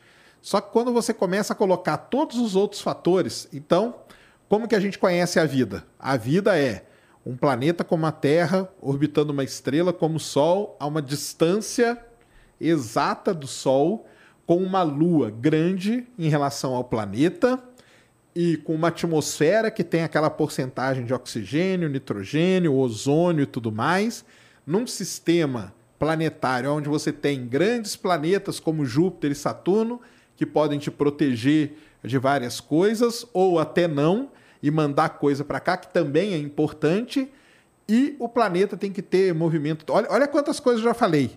Tá? Anotou aí quantas? Cara, isso aqui não é nem um milésimo de todas as variáveis que preciso para ter vida. Então, por isso que eu sou cético com relação a isso. Seu cético. Sou cético mesmo com relação a, a encontrar uma vida parecida com a gente, por, justamente por causa disso. E soma-se a tudo isso, pega lá do paradoxo de Fermi, o fato da autodestruição, cara. Pode ser que todos já existiram e se autodestruíram. Vai que não tivesse vindo um asteroide para destruir os dinossauros. Exato, a gente não estaria aqui, tá vendo só? Então, às vezes é bom um asteroide grande bater a extinção em massa, as extinções em massa, elas não são, pode ser que elas sejam boas para uma espécie como a gente está aqui hoje. Então, tudo isso tem que ser levado em consideração. Junto com o paradoxo de Fermi, tem um cara chamado Drake. Lá na década de 60 também, ele bolou uma equação chama equação de Drake, é onde ele tentou medir aquelas coisas. Só que hoje, com o conhecimento que a gente tem, vários daqueles termos ali, a gente já sabe que alguns ali você pode meio que até anular e tudo, ou outros você já consegue colocar um valor legal. Na época dele era tudo mais ou menos chutado, e ele chegava num valor. Laci Simões Oliveira mandou cincão. É, Sérgio, qual a sua opinião sobre a entrada do Brasil no CERN? entrada do Brasil no CERN? Mas como assim, cara? Ah, eu já não entendi. Porque o Brasil, assim, o Brasil tá no CERN, tem muito brasileiro lá no CERN, entendeu? É... Tem muito projeto que é feito lá no CERN, tem até um projeto com professores de ensino médio e tudo, que eles vão para lá e visitam o CERN e tudo. Cara, não, não sei o que você quer dizer, não sei se fizeram algum acordo novo, alguma coisa, estou por fora disso, tá? Mas, de qualquer maneira, se entrou no CERN de alguma outra maneira, oficial e tal, excelente, né? Participar de um dos maiores experimentos científicos do mundo, não tem como ser ruim, né? É, 10 Mateus. A matéria escura não poderia ser explicada por presença de vários buracos negros que não possuem Pode ser sim. Existe. Essa é uma das linhas que o pessoal leva que o, os buracos negros seriam a matéria escura. E aí você teria milhares de pequenos buracos negros que estariam gerando aquela matéria escura. Sim, cara, é uma linha de pensamento aí da galera, tá? É, Lucas, ele mandou dezão. É, boa noite, Serjão. É, parabéns pelo podcast. Valeu, Acompanho obrigado, cara desde o começo. Minha pergunta é: qual telescópio para começar o, a observar o céu? É, grande abraço, tudo de bom. Dê aí sua dica, Ned. Uh, um, o que o menino comentou, é? uns 60 milímetros para você, você consegue observar bem a Lua. É muito legal, tá, gente? Observar a Lua através de um telescópio. Você consegue ver Júpiter, você consegue ver Saturno, é, dependendo da época, consegue ver Marte, tá? Isso aí. Que é esse cara aqui, né? É. É esse cara que tá aqui, ó. Você sentinho aqui. E, aliás, vão até aproveitar o gancho, né? É. Se, se, é, se inscreva aí como membro do Ciência Sem Fim. Lá na categoria Pica da- das Galáxias, né? Isso. Que você vai estar ao final de seis meses, né? Como membro, concorrendo a esse belíssimo telescópio aqui, um 60 que dá para você fazer muita coisa. Você acoplar celular, você já pode acoplar até câmera nele, você comprar o adaptador. E como a Ned falou, cara, você já observa a Lua, você já observa Júpiter, legalzinho com as luazinhas. E é bom porque você começa a ter aquele gosto. E aí, dali pra frente, cara, aí É só ir guardando dinheiro, é só porque. guardando dinheiro. Gente, Exatamente. É, é muito legal. Mas vire membro que você vai estar concorrendo isso aqui. Ou vai lá né, no nosso parceiro, na Celestron, né? Isso. Entra lá na Celestron. Lembrando, pessoal, que tá com desconto, né, Ned? Eu não sei se ele te mandou, ele me mandou o site, ele fez uma promoção e colocou até Ciência Sem Fim. Ah, então pô, põe Todo aí, Mulambo. Liga aí o site, cara. Põe em celestron.com.br. Celestron- é. Colocou banner da- do Ciência Sem Fim e tudo mais. Vamos aproveitar Olha aí, lá. ó.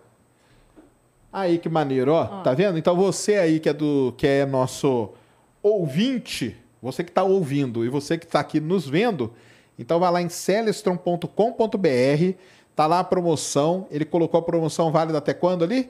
Até dia 19 de março, tá? 20% de desconto no site todo para você adquirir aí seu primeiro telescópio, seu binóculo, acessórios, o que você quiser e começar na área de astronomia. Então vai lá, tá vendo? Então tá tudo lá. Esse sessentinha tá lá, aquele ali, ó, que ele deixou aqui pra gente também, é, para Fazer parte do. fazer parte do estudo, do, do cenário, né? Isso. Do nosso cenário astronômico. Então vão lá na Celestron, tá, cara? E comece, cara, que é, é legal, vocês vão gostar, tá? É, Caio Mariano mandou dezão em 90. Valeu, Caio. Ah, Silvimar Antônio mandou dezão. Boa noite, pessoal. Boa Vocês noite. são responsáveis por eu ter comprado um telescópio da Celestron. Aí, ó. aguardando, Ó, ansioso. tá vendo? Aí, mais um, tá vendo só? Mais um. Vamos montar uma comunidade aí dos, dos, dos telescópios. Tem a comunidade dos fogueteiros, É. tem a dos telescópios zero agora. Tá? Vamos montar aí um dia, um dia, a gente faz uma Star Party. Sabe o que é uma Star Party? É um negócio legal pra caramba. Vai todo mundo leva seu telescópio, fica lá observando, conversando, tomando um Qualquer energético. um pode ir sem, sem aquela Sim, treta. qualquer Sem- um pode ir, pode fazer o que quiser, pode ligar a luz, pode fazer tudo. E isso aí, cara. Parabéns aí pela sua aquisição. Mais Muito um aí. mesmo. Feliz, feliz, agraciado com o telescópio. Galera, telescópio é legal demais, galera. É legal demais, tá? O dia que você vê, igual a NET, a Lua, né? Pela primeira vez no telescópio, você não acredita, cara, entendeu? Não acredita. Eu tenho, eu tenho pessoal na minha casa, cara, que viu e fala: caramba, mas é tudo isso de cratera e tal, que não sei o quê. Que, cara, a cor. É, é porque é um outro. Muda muito a sua cabeça. Muda muito a sua cabeça, tá? Verdade. Então, vá lá. Alan de Macedo Simões mandou 5 euros. 5 euros. Opa! É, quando as ciências humanas terão espaço no Ciência Sem Fim? Pô, Sou doutorando em, te- em teologia e doutorando em literatura. É, cara, qual o dia, cara, já vieram aqui, né? Psi- Psicólogo é humanos, não, né? Psicólogo é considerado mais biomédicas, eu acho, né? Cara, mas tem uma galera de história aí que a gente quer trazer, né, Ned? Então. E tem um teólogo também que eu quero trazer. Tem teólogo também. Rapina. Tem, é, o Rapina, né? Rapina é teólogo, é verdade, é Rapina é. verdade, é verdade. Rapina. E tem a galera de história aí, cara, tá, toca, aberto aqui, cara, É, para ciências hum, humanas, cara. Isso, não tem é, isso de ciência. É, um que eu A, tava, B que eu tava, C, que eu tô não. conversando é o Iclis. Eu quero que o Iclis venha, cara, porque é um cara que manja muito, entendeu? E que eu que- vamos ver aí, né, como que essa guerra aí caminha, ver se a gente chama alguém aí para falar da guerra com propriedade, tá? Para vocês, que isso aí parte histórica e tudo. É, Felipe Figueiredo também é um cara muito bom que gostaria que viesse. Então, manda bala aí. É, Andrezeira mandou umzão em 99. Valeu, Andrezeira. O Andrezeira Gor- manda mensagem de vez em quando, né? Manda. É. O Gordostil mandou umzão. Opa, valeu, cara. Robson é, Tcharello mandou cinquentão. Sergião, Cinquentão? Opa, Robson, obrigado, cara. é, Sergião, diz que não dá para viajar acima da velocidade da luz. Mas velocidade depende da perspectiva do observador. Então, seria possível dois objetos viajando em sentidos opostos, próximo à velocidade da luz, estarem acima da velocidade da luz, um em relação ao outro? Entendeu, né? Tem, tem, mais ou menos. Um problema de física complicado. complicado esse, né, cara? Cara, esse negócio aí da velocidade da luz é um negócio muito é, é interessante, né? Que a gente fala assim, que não tem mais nada, nada mais rápido que a velocidade da luz no vácuo, né? É o famoso C ali, que é a velocidade da luz. Mas, por exemplo, a gente conhece, né? A, efeitos que acontecem de coisas que acabam tendo uma velocidade superior um pouco ali, relativamente, igual você falou, tem sim, que gera aquelas luzes, aquelas coisas, aqueles efeitos tá? Então, isso já é detectado, já acontece, e até mesmo para você explicar a expansão do universo e tudo, você chega em momentos ali em que a velocidade supera a da luz. Ah, mas como que supera a da luz? Sim, cara, porque a velocidade, não existe nada mais rápido que a luz no vácuo, tá? Isso é importante a gente a gente ressaltar sempre, tá? Então aí nesse seu problema aí que você colocou de velocidade relativa e tudo mais, dependendo do meio onde isso aí estiver acontecendo, sim, pode acontecer em determinados casos. E, como falei, uma das maneiras de explicar a expansão do universo, que você chega em velocidades maiores. É, Mi Moon é, explica para gente como os cientistas usam o espectro de luz para identificar os elementos de um astro. Muito bom. Então é o seguinte: a luz saiu lá do, da estrela. Aí a luz vem viajando. Aqui no telescópio, aqui no telescópio, na pontinha do telescópio, aqui o cara coloca um equipamento chamado espectrógrafo. Qual que é o espectrógrafo mais básico que a gente tem? É um prisma. Quando a luz chega no prisma, ela é decomposta, que a gente chama, tá? Então ela é decomposta em todos os comprimentos de onda. E aí, quando você coloca isso num gráfico, você vai ter os picos aqui, ó.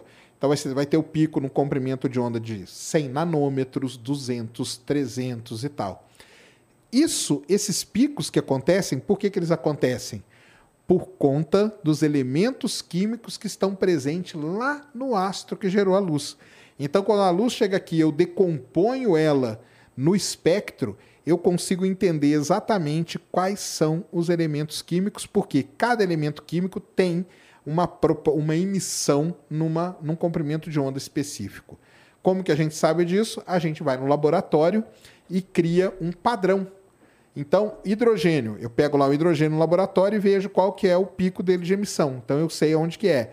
Nitrogênio, oxigênio, carbono, e vou combinando moléculas e tudo mais, e faço esse padrão. Hoje, é tudo ser feito no computador, tá? Quando a luz chega, ela já entra ali no sistema, o computador já compara para a gente na hora e já solta bonitinho o que, que tem cada elemento, a quantidade e tudo. Então é basicamente assim que é feito a, o estudo via espectroscopia. É, Victor Sampaio Neiva Rocha mandou vintão. Obrigado. É, Sergião, boa noite, sou boa seu noite. fã. Parabéns pelo trabalho. Você acha que a matéria escura existe ou é apenas gravidade escura? Porque alguns acham que é matéria e outros acham que é gravidade. Boa pergunta. Por que, que tem esse lance, né? Porque a única, a única influência que a gente detecta, né, da matéria escura é na gravidade, cara. Tá? Então é por isso que o pessoal chama disso. Agora, que a matéria escura existe, ela existe. A gente, a gente tem aí as evidências todas. Então, a rotação da, das galáxias. Por que, que as estrelas não saem voando pelo universo? Porque tem alguma coisa segurando elas ali. Essa coisa que a gente não vê é a matéria escura. Por que quando você faz a medição da velocidade de rotação das estrelas no centro da galáxia e nos braços?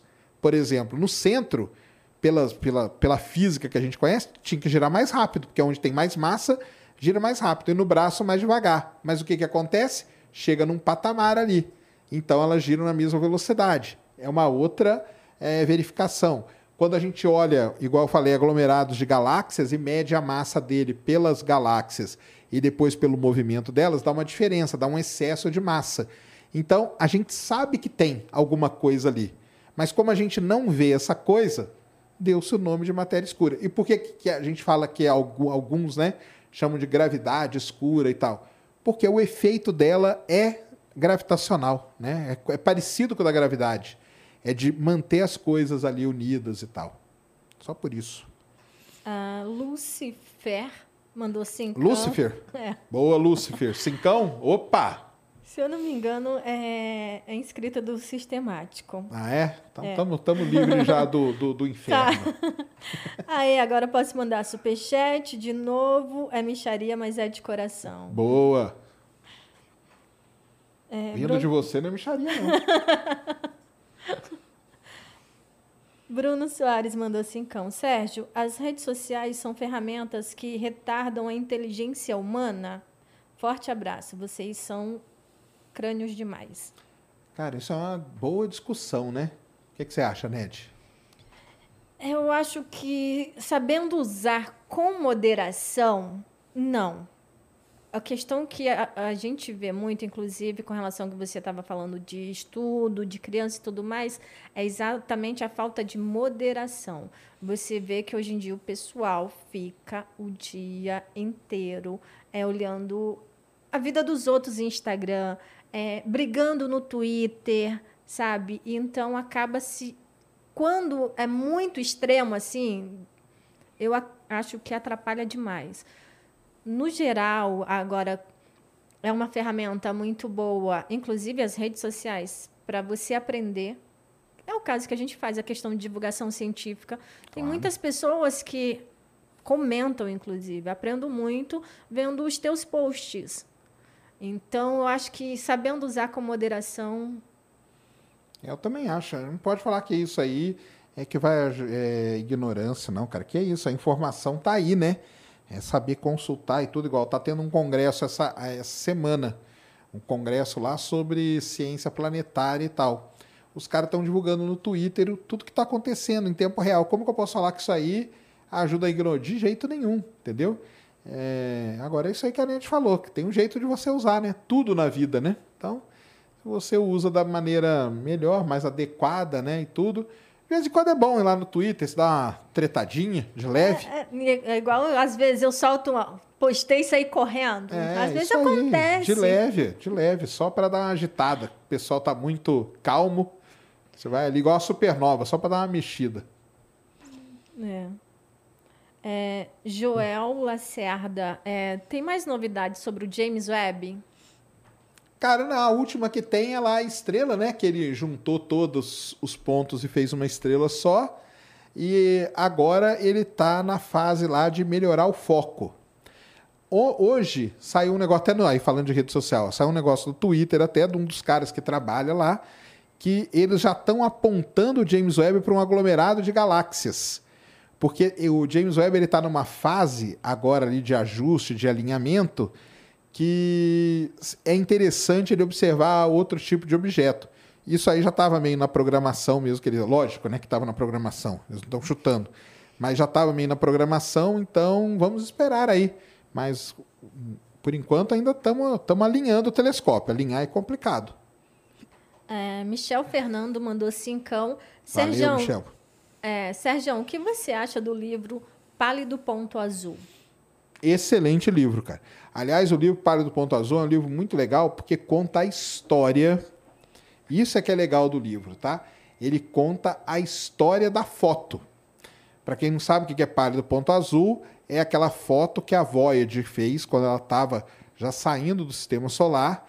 Ela virou, como se ela tivesse virado para dentro do sistema solar. E uma coisa, tá? Ela não fez foto só da Terra, ela fez a foto de todos os planetas. Ela fez um retrato de família. E naquilo ali a gente pega a Terra, porque está no faixa ali de luz e tal. Aí tem todo aquele texto lindo do Carl Sagan. Mas o livro, ele tem uma boa parte do livro que é contando como foi feito isso, porque o Carl Sagan, ele brigou muito para que aquela foto fosse feita. Porque ninguém queria virar, eles tinham como a a sonda ela ia virar ia ser apontada para o sol, ia ter uma chance muito grande de danificar a câmera dela. Mas o Carl Sagan falou, cara, mas ela não vai fotografar mais nada. Que ela já estava indo embora, entendeu? Falou, vira, se, se danificar, danificou, já está indo embora, nós não vamos mais usar essa câmera para nada. Só que ele teve que brigar, foi uma briga muito grande até que os caras fizeram aquilo lá para ele e, e tal. Basicamente foi para ele. Uma parte do livro é contando essa história toda, que é legal demais você ler para você entender os bastidores, e uma outra parte do livro é toda a interpretação, vamos dizer assim, né, filosófica sobre o pálido ponto azul aí que a gente vive. Que é. vale a pena ver pelo menos uma vez por dia, principalmente agora, hein, que estamos em guerra aí. Ele fala bastante disso. Não, e é incrível como é tão atual as coisas que ele falou, que ele contou no livro, a mensagem que ele tenta passar. É incrível como é tão atual. Exatamente. É, é impressionante mesmo. Desenvolvimento Java mandou. Ixi, esse aí deve estar tá com raiva de mim. Cincão. Eu falei que o Python é melhor. Eu gosto de Java também, cara. Fala. mandou cincão. É, sabe dizer como é a questão de jobs no setor de desenvolvimento de software da NASA? Cara, assim, não, não sei, viu, como que é essa, essa parte aí. Mas, basicamente, deve ser o seguinte, né? Ah, os softwares que a NASA deve usar, ou eles são das empresas que fazem as sondas, então aí é, Lockheed Martin, todas essas aí que a gente conhece, ou os softwares são desenvolvidos pelas universidades que fazem parte dos projetos. Universidade do Arizona, Universidade de Washington, Universidade do John Hopkins, por exemplo, entendeu? E por aí vai. Então deve ser, deve ser nessa pegada aí, tá? A, o desenvolvimento. Então, se você quer desenvolver, é, tente entrar aí num mestrado, doutorado, alguma coisa e voltado para isso e, e, lá você consegue fazer isso. Eu não, acho que a NASA ela não compra um software, só se comprar alguma coisa muito específica. Mas eu acho que é mais por essa linha, tá? Acho, beleza? É, Gabriel, recomendação de livros para leigos sobre astronomia. Fala aí. Fala aí, um, no, dois eu falo outros. No, na própria pergunta dele tem um que eu acho que é incrível, que é Astronomia para Leigos. Isso aí. É um livro muito bom. Vale muito a pena. Eu indico sempre, cara, O Mundo Assombrado pelos Demônios. Leiam, para mim tinha que ser obrigatório em todas as séries, desde a sétima em diante. É um, todo ano. Inclusive, entendeu? é um livro que eu gosto muito de dar de presente. É o, o Mundo, mundo né? o mundo Assombrado pelos Demônios. Isso aí. Uma breve história do tempo, cara. Eu, particularmente, não recomendo, entendeu? Porque são três, quatro capítulos que são legais. Depois, cara, você, assim, dificilmente. Para entender. Entender é muito complicado, cara. É muito complicado mesmo. E o que, por que, que ele ficou tão famoso, né? Porque o começo dele é muito bom, é muito legal, é muito tranquilo de você ler. E no meio ali ele vai dando uns exemplos interessantes. Mas é um tema pesado. Outro que é um tema também pesado do, do, do Hawking é o universo da casca de nós, né? Isso aí também é. Agora, aqui no Brasil a gente tem o livro de ouro de astronomia do Mourão, que vendem nas livrarias, que é muito bom, tá? E do nosso amigo Schwarza, né? Do ah. Átomo ao Buraco Negro também. Sim. Vale a pena ter esses livros aí. Tem também o do Salvador, também é bom. Tem. Tem Salvador Nogueira.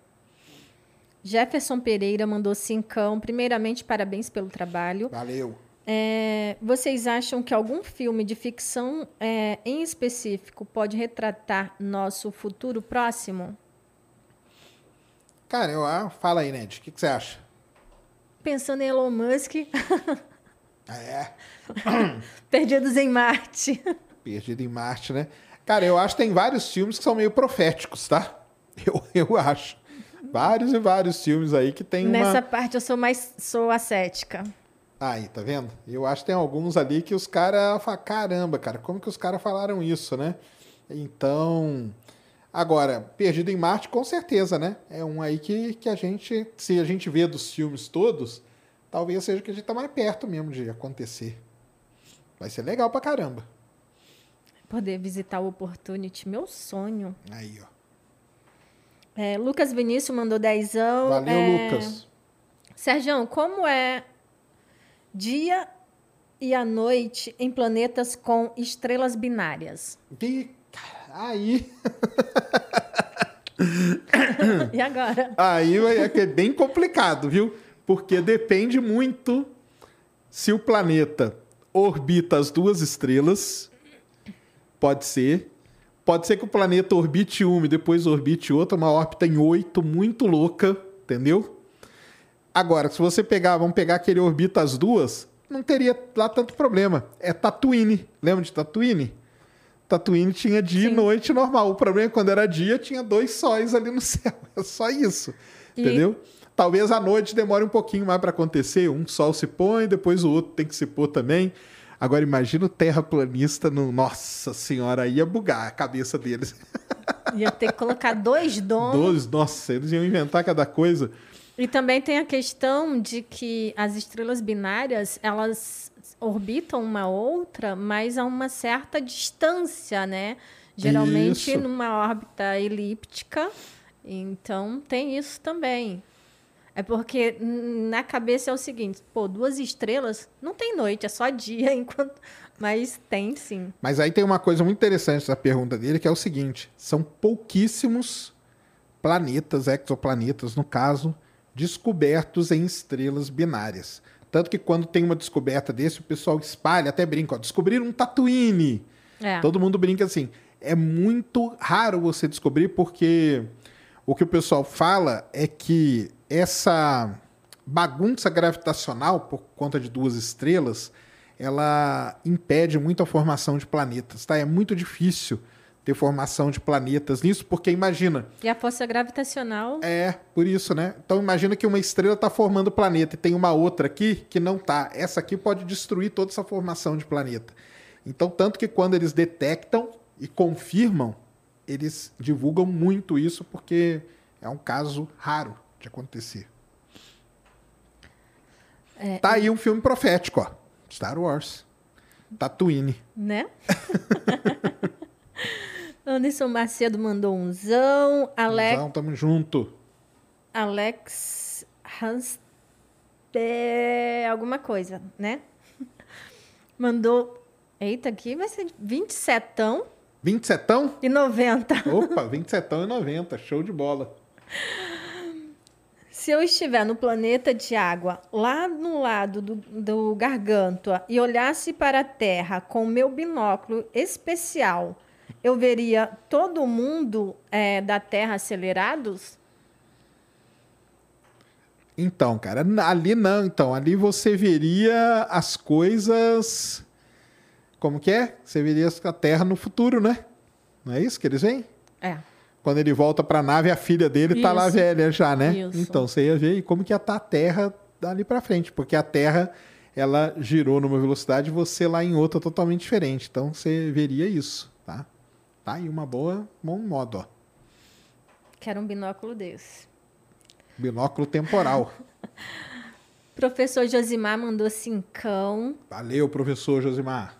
Já que o CERN foi reativado, então, segundo doutor Afonso.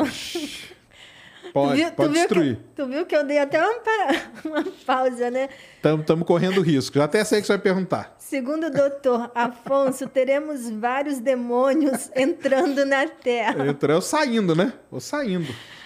É, agora, agora é a hora, né, cara? Ligou de novo, né? Então pode ser. E o pior que é doutor mesmo, né? É doutor mesmo, exatamente. Abraço aí, Afonso. Tamo junto, hein? Daqui a pouco, quando vai levar.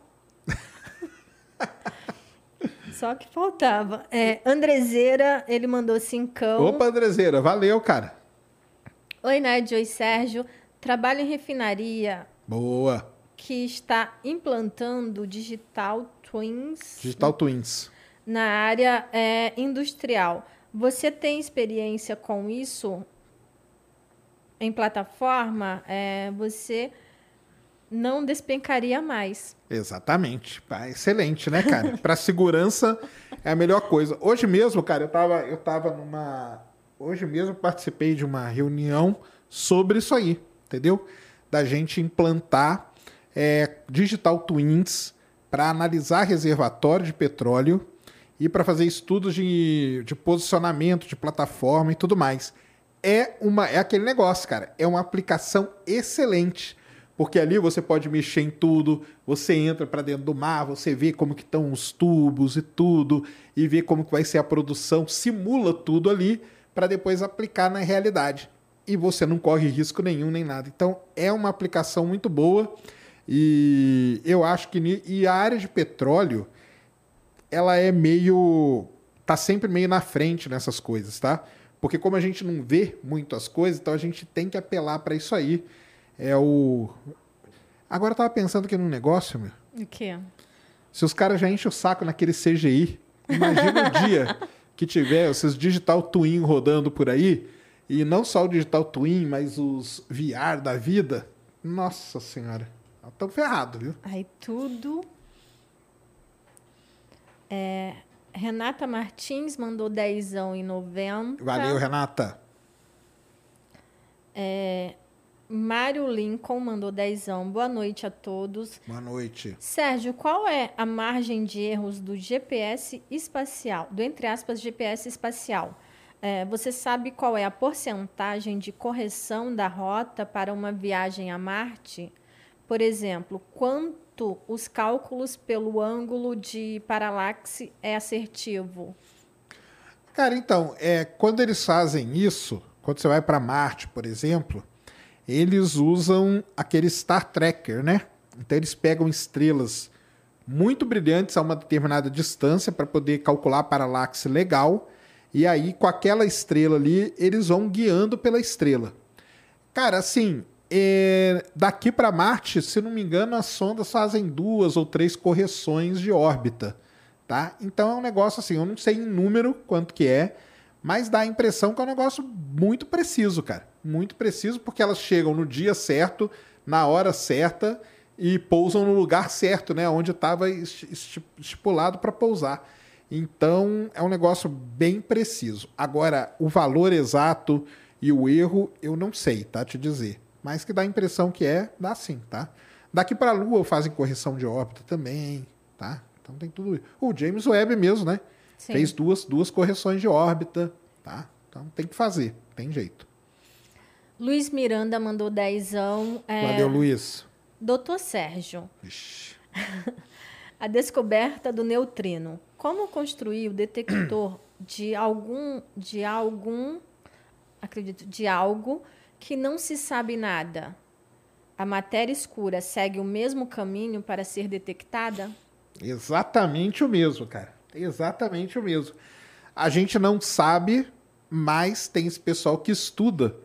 Por isso que a gente precisa da ciência muito básica, porque a galera está ali estudando isso. Então, o neutrino construíram aqueles detectores, Ice Cube, né, lá na Antártica e tudo mais e a matéria escura ela segue por aí. Então, hoje tem vários detectores de matéria escura sendo construídos em fundo de montanhas na Itália, em vários locais do mundo, porque aquele lance que eu falei, a matéria escura ela não vai interagir com nada. Então você vai fazer a matéria escura atravessar uma boa porção do planeta Terra para ver se lá na, no fundo daquele detector você vai conseguir ver um pequeno efeito dela. Neutrino, exatamente a mesma coisa. E como que a gente sabe que existe? Na verdade, a gente não sabe. A gente pensa que existe e faz ali tudo para tentar detectar. É, Anderson Macedo mandou dezão. Sacane, Valeu. boa noite. Boa noite. Lendo, lendo o livro Universo Elegante, me surgiu essa dúvida. E se a gravidade não existir, mas o que existir, na verdade, ser uma força de atração de carbono? o que mudaria? Aliás, está aí um livro muito bom. O Universo Elegante é do Brian Greene. Aliás, o Brian Greene tem três livros muito legais, tá? O Universo Elegante, O Tecido do Cosmo e Realidade Oculta, se não me engano. São três livros. Cara, o Brian Greene é um dos maiores pesquisadores hoje do mundo nesse lance de física de, de teoria de cordas e tudo mais, né? Então ele leva por essa área. Se o que, o que existe não é a gravidade e é uma atração de carbono, né, que ele disse? Cara, isso é muito complicado da gente verificar, né? Porque será que aí só o carbono que seria traído? Só coisa com carbono? E estrelas que estão por aí que não tem nada disso e tal. Então, assim, é um, é um negócio bem complicado, tá? O Brian Greene, ele tem lá toda uma, uma teoria dele para tentar descrever essas coisas todas. Tá aí, ó. Leiam os três livros do Brian Greene que vocês vão adorar, tá? David Zoe, é, tio doido, mandou 20, 27 e 90. e 90. Tamo junto. É, Sacane, cê, essa é boa. Da tua área. Sacane, será que foi uma nave que trouxe a raça humana e atingiu a Terra e com o impacto trouxe a, extin a extinção dos dinossauros e depois adaptamos aqui? Pode ser, né? Tem a teoria, né? Que nós fomos plantados aqui, né? Por, por ETs, né? Isso. Tem essa teoria aí que nós fomos plantados aqui por ET. Pode ser tudo super-homem, né? Super-homem não chegou assim no planeta? Na nave lá dele? Então, é. vai ver que é, né, cara? A nave bateu aqui, jogou esse monte de coisa por essas sementes, né? Tem, tô, tô zoando, cara. Isso aí não existe, não. Cara. É, Estevam Martins mandou cinco. Valeu, Estevam. Boa noite, adoro ciência sem fim. Obrigado. Já ouviram falar do trem elétrico infinito com, entre aspas, motor gravitacional? Como é possível? Nossa, eu nunca ouvi falar. Já ouvi falar nisso? Não. Trem elétrico infinito, cara. É. Eu nunca ouvi falar. Bate aí no Google aí. Vamos ver se o Google sabe. Eu nunca ouvi falar. Trem elétrico infinito. Vamos ver se tem alguma coisa, se existe isso.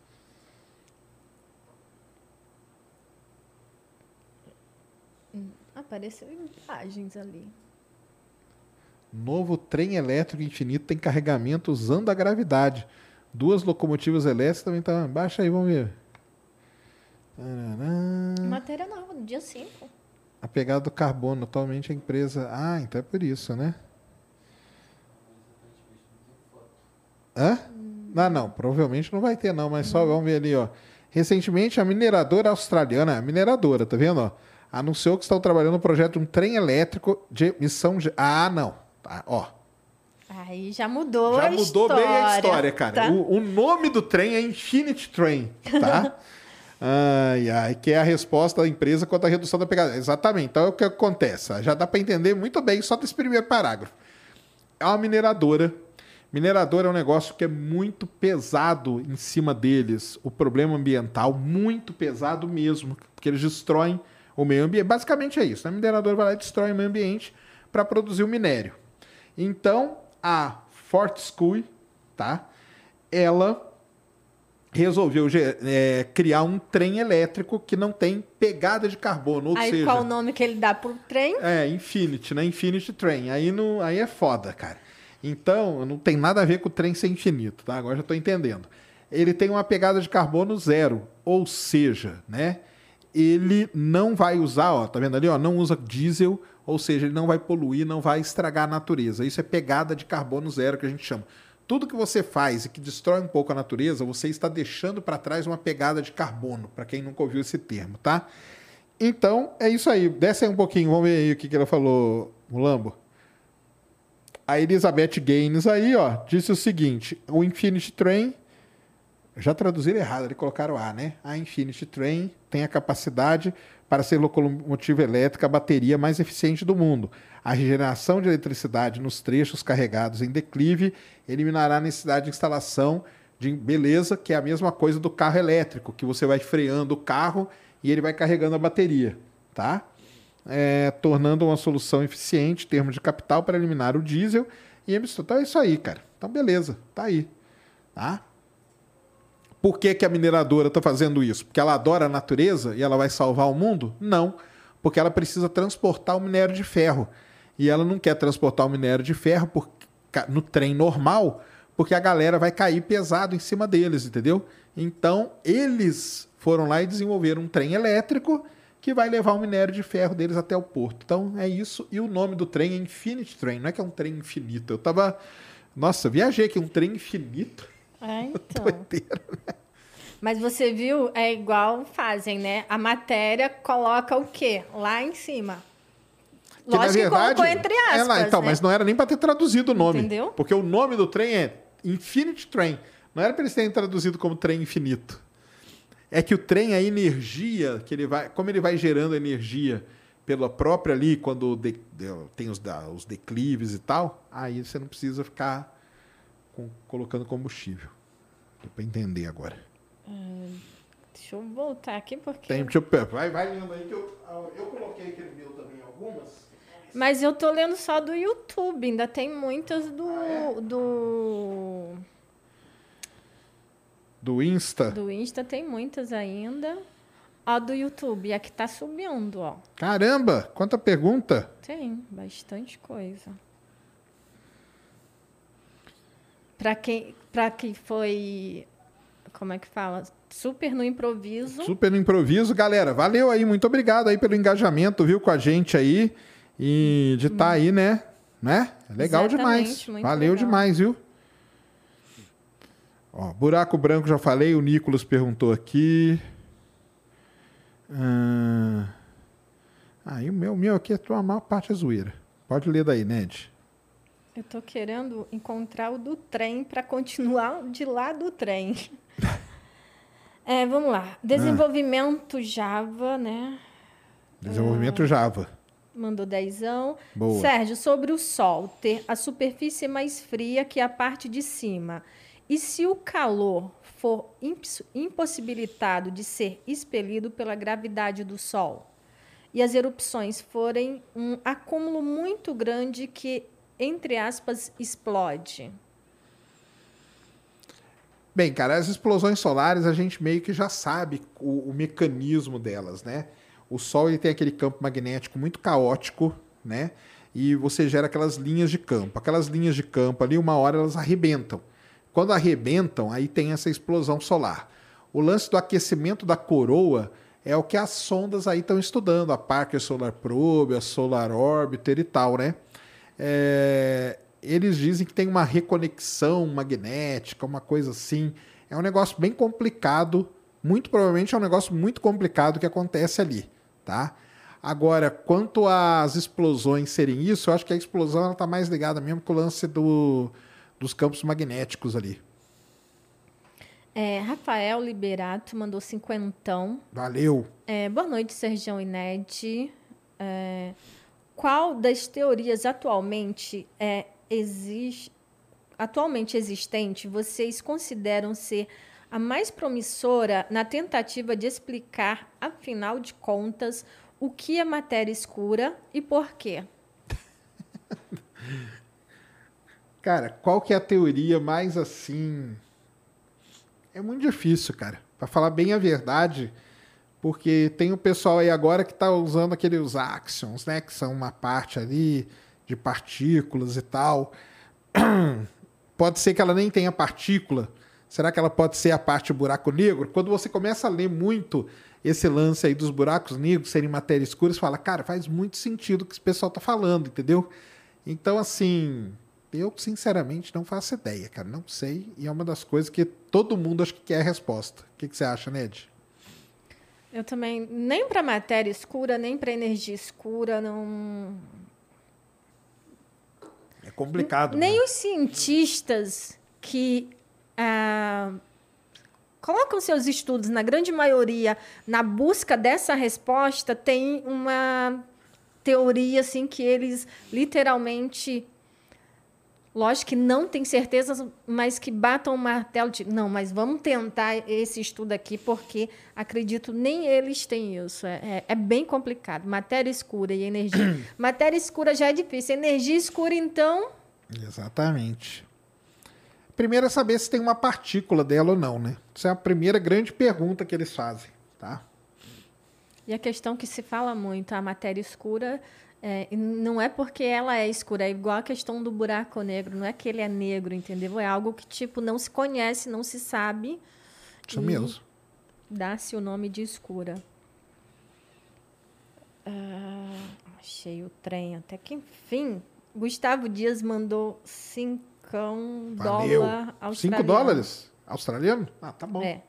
Os Falcon 9 é, são lançados dos dois lados dos Estados Unidos. Como eles transportam os foguetes de um lado para o outro do país? Ali, boa, vai de barco, né? Vai de até uma parte, outra parte vai de caminhão. Eles têm a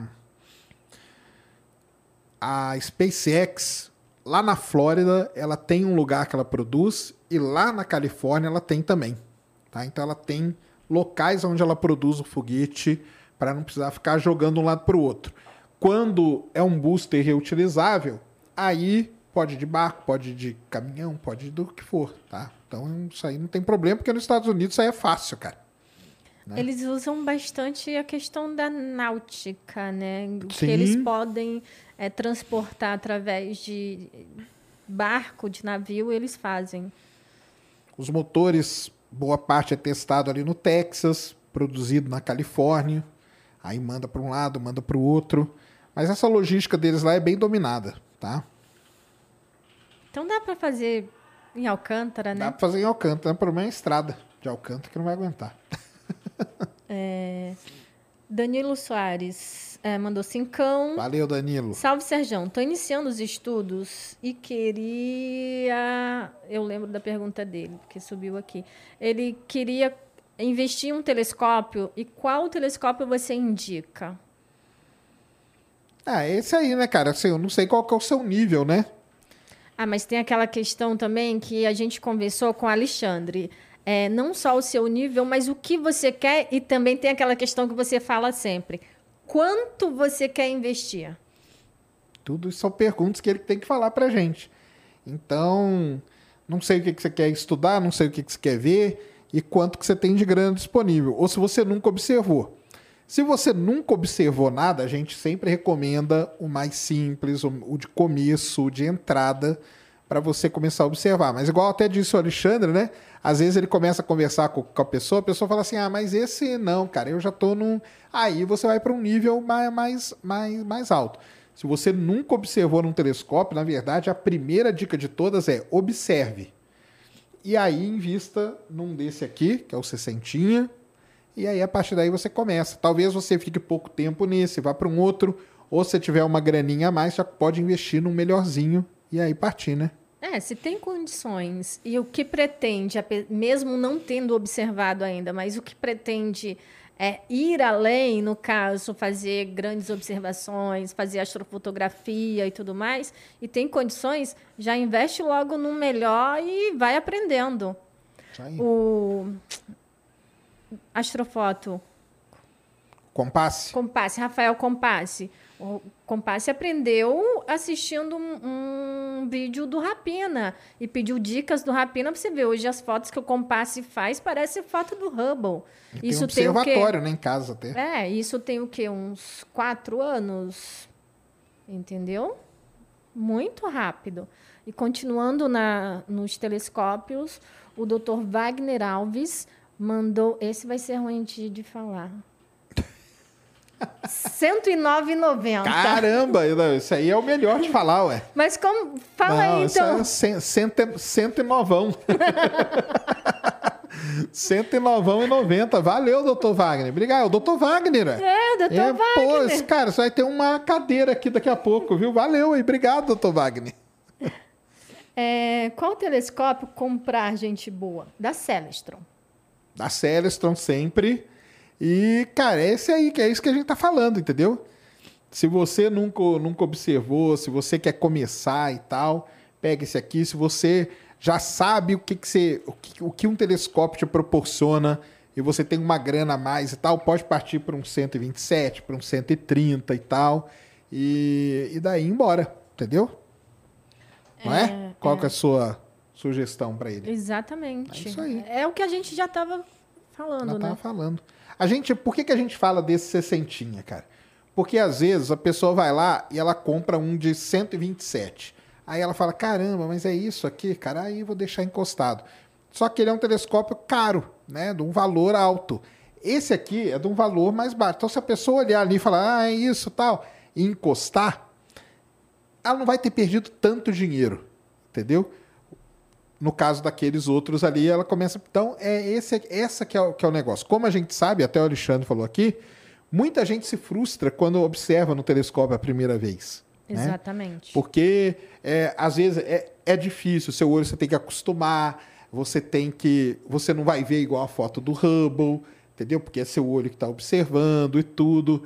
Mas é uma coisa assim maravilhosa. Vale a pena. Eu incentivo todo mundo a observar, todo mundo a ter um telescópio, porque é uma experiência sensacional, tá? E entenda o que você vai ver no telescópio, que isso você vai administrar sua expectativa e não vai se frustrar com relação a isso, que é o mais importante. O Rômulo Souza, ele mandou 10,90. 10,90, tamo junto, Rômulo. É, me indica um telescópio até 3K. Abraços. Até 3K? É, eu acho que um 127 azimutal tá um pouquinho mais que 3K, mas tá Mas aí, se faixa. você entrar na Celestron e ter 20% É. de desconto agora. Consegue, é porque a Celestron conseguir. tá dando É, desconto põe o pros- site aí de novo, Mulambo. Aliás, olha lá, até entra lá pra gente ver quanto que tá, ué. A gente É. vê o preço aqui agora, ó. 3, 3 mil. Você vai comprar agora? Então já prepara, prepara o Pix. prepara o Pix aí, ó. Entra ali em telescópios. É, vai entra lá. aí no Ciência. Ali em cima. Ó. Tá. Aqui, ó. Coloca ali no, no, preço lá logo. Não, aqui, ó, por exemplo, ó, esse 114 É, então. tá 3,759. Tira aqui vin- 20%, tira vintão, né? Tira vintão. Tira vintão por cento. Aí, ó. Pronto, vai cair tá aí, na, ó. na casa dos 3K. Já tá fazendo Pix, cara? Então entra aí, celestron.com.br e adquire. 114, ó, montagenzinha já é, equatorial. É. Montagenzinha equatorial legal. 114. Essa montagem aqui, ela, ela, se brincar, ela aguenta até um pouquinho maior que esse depois. E tá aí, ó. Aí, ó. Tá vendo? 3K tá aí, ó. Então, Rômulo. Rômulo, vamos esperar, hein? E, escre- e eu não sei se tem comentário, escreve assim: vim pelo Ciência Sem Fim. Vim pelo Ciência Sem Fim e foi no Pix. Mas é legal. A gente fala bem, mas telescópio é um negócio legal pra caramba, Muito. cara. É muito legal, entendeu? É muito legal mesmo? Você tem duas vidas. Uma antes de ter um telescópio e outra depois. Porque. E, e tudo isso que a gente fala é, é aquilo que vale para todo hobby, entendeu? Qualquer hobby, né? Porque astronomia ela não vai ser só profissão, vai ser o seu hobby.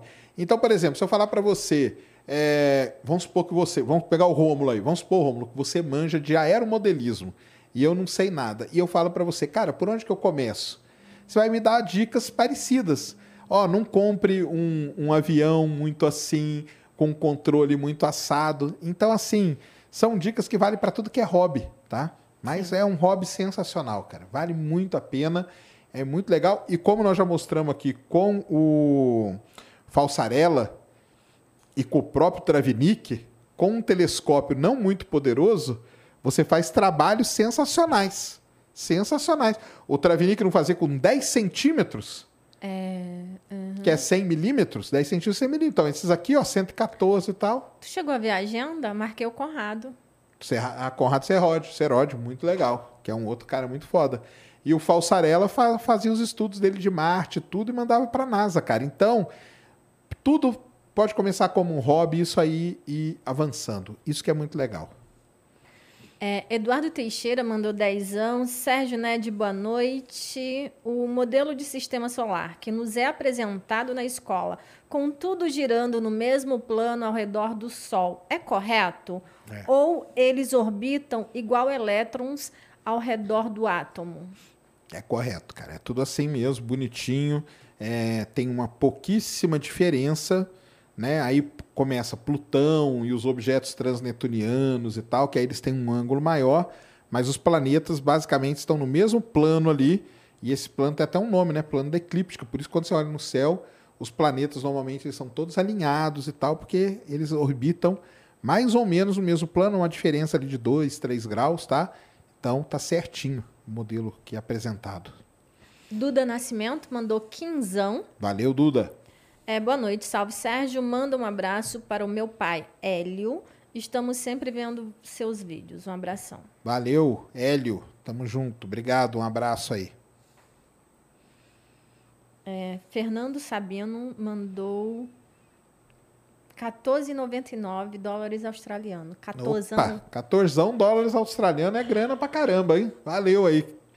Parabéns aos dois. Poderiam dizer sobre o Wolf Rate 104? é fato de que poderíamos receber uma incidência de raios gama dela? Abraços de Sydney, Austrália. Ah, ele está ah, falando tá. de uma estrela, da né? Da estrela, é. O Ferraê, qual que ele falou? Wolf Raie 104. Cara, então, assim, a gente receber, a gente, a gente recebe porque a gente pode detectar, entendeu? Mas nada que vá nos, nos acabar com a civilização, né? É, o pessoal tem esse lance com os raios gama, né? Que o, dependendo de uma fonte de raio gama muito próximo, se ela estiver na nossa direção, o raio gama vem e ele varre a atmosfera imediatamente. Varrendo a atmosfera, a gente morre, entendeu? Mas essas estrelas aí, elas estão numa distância segura, tá? Não tem nada assim. Isso aí é uma outra coisa do lance da vida. A Terra, ela tá num ponto, não só orbitando o Sol, mas um ponto na galáxia que é um local tranquilo, cara. Não tem nenhuma grande ameaça dessas aí perto da gente. É, William Bruno mandou dezão. Sérgio, o ácido glioxílico, quando em contato com uma fonte de calor, libera formol? Pergunto, pois os fabricantes de progressivas para o cabelo alegam que esse ácido é seguro para ser usado com prancha. Aí, cara, você tá no programa. Já que nem eu sei essa. Cara, não faço a menor ideia, cara. Não... não. Obrigado, ele mas, mandou mas superchat? É... Mandou 10. Obrigado mas é pelo superchat, questão... cara. Mas eu não faço a menor ideia disso. Se é um produto que é aceito pela vigilância sanitária e tudo mais, não, não seria algo que iria... Danificar, é, né? Seu... É. Partindo desse, né? Dessa ideia. Aí tem que trazer alguém da química aqui, cara. Putz, pra... tem que trazer mesmo. Vamos guardar essa pergunta aí. Valeu pelo super chat, cara. E desculpa porque não faço a menor ideia. Natanael mandou cincão. Valeu, Natanael. Sou fã de vocês dois. A Bibi do Física e Afins. Vem ou não? Aí é com a Ned. Vem, sim. Aí, tá? ó. Primeira semana de abril teremos a Bibi.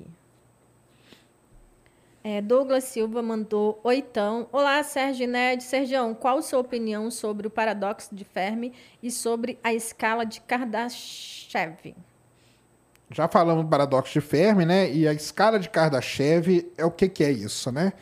É um russo, tá aí, ó, que tá na parada agora, né? Ele imaginou o seguinte, cara, a civilização para ela ser desenvolvida tecnologicamente, ela tem que aproveitar da melhor forma possível a energia. E aí ele criou civilizações que vão lá de vários níveis. Então, primeiro a civilização que usa a energia do planeta como um todo, depois a que usa a energia da estrela como um todo, depois a do sistema planetário como um todo, depois a da galáxia e até a energia do universo. Então a civilização vai de 0, 1, 2, 3, 4, 5. Ele criou isso aí com esse critério. Nós, para vocês terem, terem uma ideia, os seres humanos, nós não somos nem civilização tipo 1 do Kardashev, porque a gente não usa toda a energia do planeta ainda, a gente não sabe usar. Então a gente seria ali 0.6, talvez 0.5, tá? Mas isso aí é um jeito que ele, que ele estipulou para criar civilizações tecnologicamente desenvolvidas. E aí, disso aí, sai, cara, cada coisa maluca. Tipo a esfera de Dyson, que é aquela esfera que você coloca ao redor da estrela para tirar a energia da estrela e você usar ela ao seu favor. Então as coisas vão, vão se desmembrando aí. Mas o Kardashev, esse cara aí é muito legal, tá? LM Rojas Aguilera mandou vintão. Valeu! É, parabéns pelo excelente trabalho. É, por favor, sua opinião sobre preços dos combustíveis no Brasil poderia ser menor? O que falta para autossuficiência? Por que tem refinaria ociosas? Grato. Cara, são várias coisas numa só, né? Primeiro, autossuficiente. O que é autossuficiente? É quando você produz, no caso, mais, né? Do que você consome. Para sobrar um pouquinho ou igual, né? Igual você já é autossuficiente. Por que, que nós não somos né, autossuficiente? O petróleo bom do Brasil, que está no pré-sal, hoje ele responde ali por uns 60%, 70% talvez da produção. Mas tem o resto, que é um petróleo ruim, da bacia de Campos, ali é um petróleo muito pesado. Então a gente tem que vender ele e comprar ele refinado leve, tá? Por quê? Porque a gente não tem refinaria no Brasil para refinar esse petróleo pesado. Então isso que acontece. O preço do petróleo, cara, o preço do petróleo é uma das coisas mais complicadas que tem no mundo, tá? Não é essa simplificação que o pessoal fala. Por que, que não é? Porque as empresas, cara, como eu falei, o mundo hoje, né, globalizado, as empresas estão todas entrelaçadas. Então, por exemplo, a Petrobras ela vende petróleo e compra um outro tipo. E isso afeta o preço. Ela não pode, de, de, de repente, colocar um preço aqui que vá contra uma, uma, um acordo que, que existe aí no mundo. Então, o petróleo leva em conta isso. O petróleo leva em conta a disponibilidade, quanto de, de reserva que tem. Leva em consideração a inflação, leva em consideração a desvalorização da nossa moeda frente ao dólar e tudo mais. É uma equação, ela é muito complexa. Ela não é uma coisa simples assim ah, não, vou fazer tal coisa que, que nós vamos baixar o preço. Não é assim que acontece. Tá? Não é assim que acontece porque o país mesmo, ele manda numa parte dessa equação. A outra parte da equação não é o país que manda, é todo um acordo internacional que existe, meio que um acordo de cavalheiros entre essas empresas todas, tá? Então é bem complicado esse negócio do preço do petróleo, bem mesmo, tá? É, Vitor EC uh, mandou cincão. Boa noite, Sérgio e Ned. Por que os planetas orbitam suas respectivas estrelas em um mesmo plano, é, entre aspas, horizontal? Por quê? Isso aí vem da formação, cara. Quando o, a estrela forma, a estrela está girando e ao redor dela começa a gerar um disco de poeira e gás. E aí é nesse disco que acontece a aglutinação. Você não tem nada girando a estrela aqui, por exemplo, e o disco girando aqui ou outro girando aqui. O disco está girando sempre no plano aqui da estrela, tá? E quando acontece isso, a formação dos planetas acontece aqui, então eles continuam girando aqui. De vez em quando tem algum cometa, por exemplo, que tem uma órbita diferenciada e alguns outros objetos. É, Fernando Sabino mandou e 99 dólares Setão. australianos. Pô, dólares australianos, cara. Estamos bem de dólar australiano, hein, Mulambo? Já fez. Como é. Hã? Aquela moeda que ele fez da outra vez. Era o quê? Japão. É. Ien. Sobre a WR-104, é uma pena.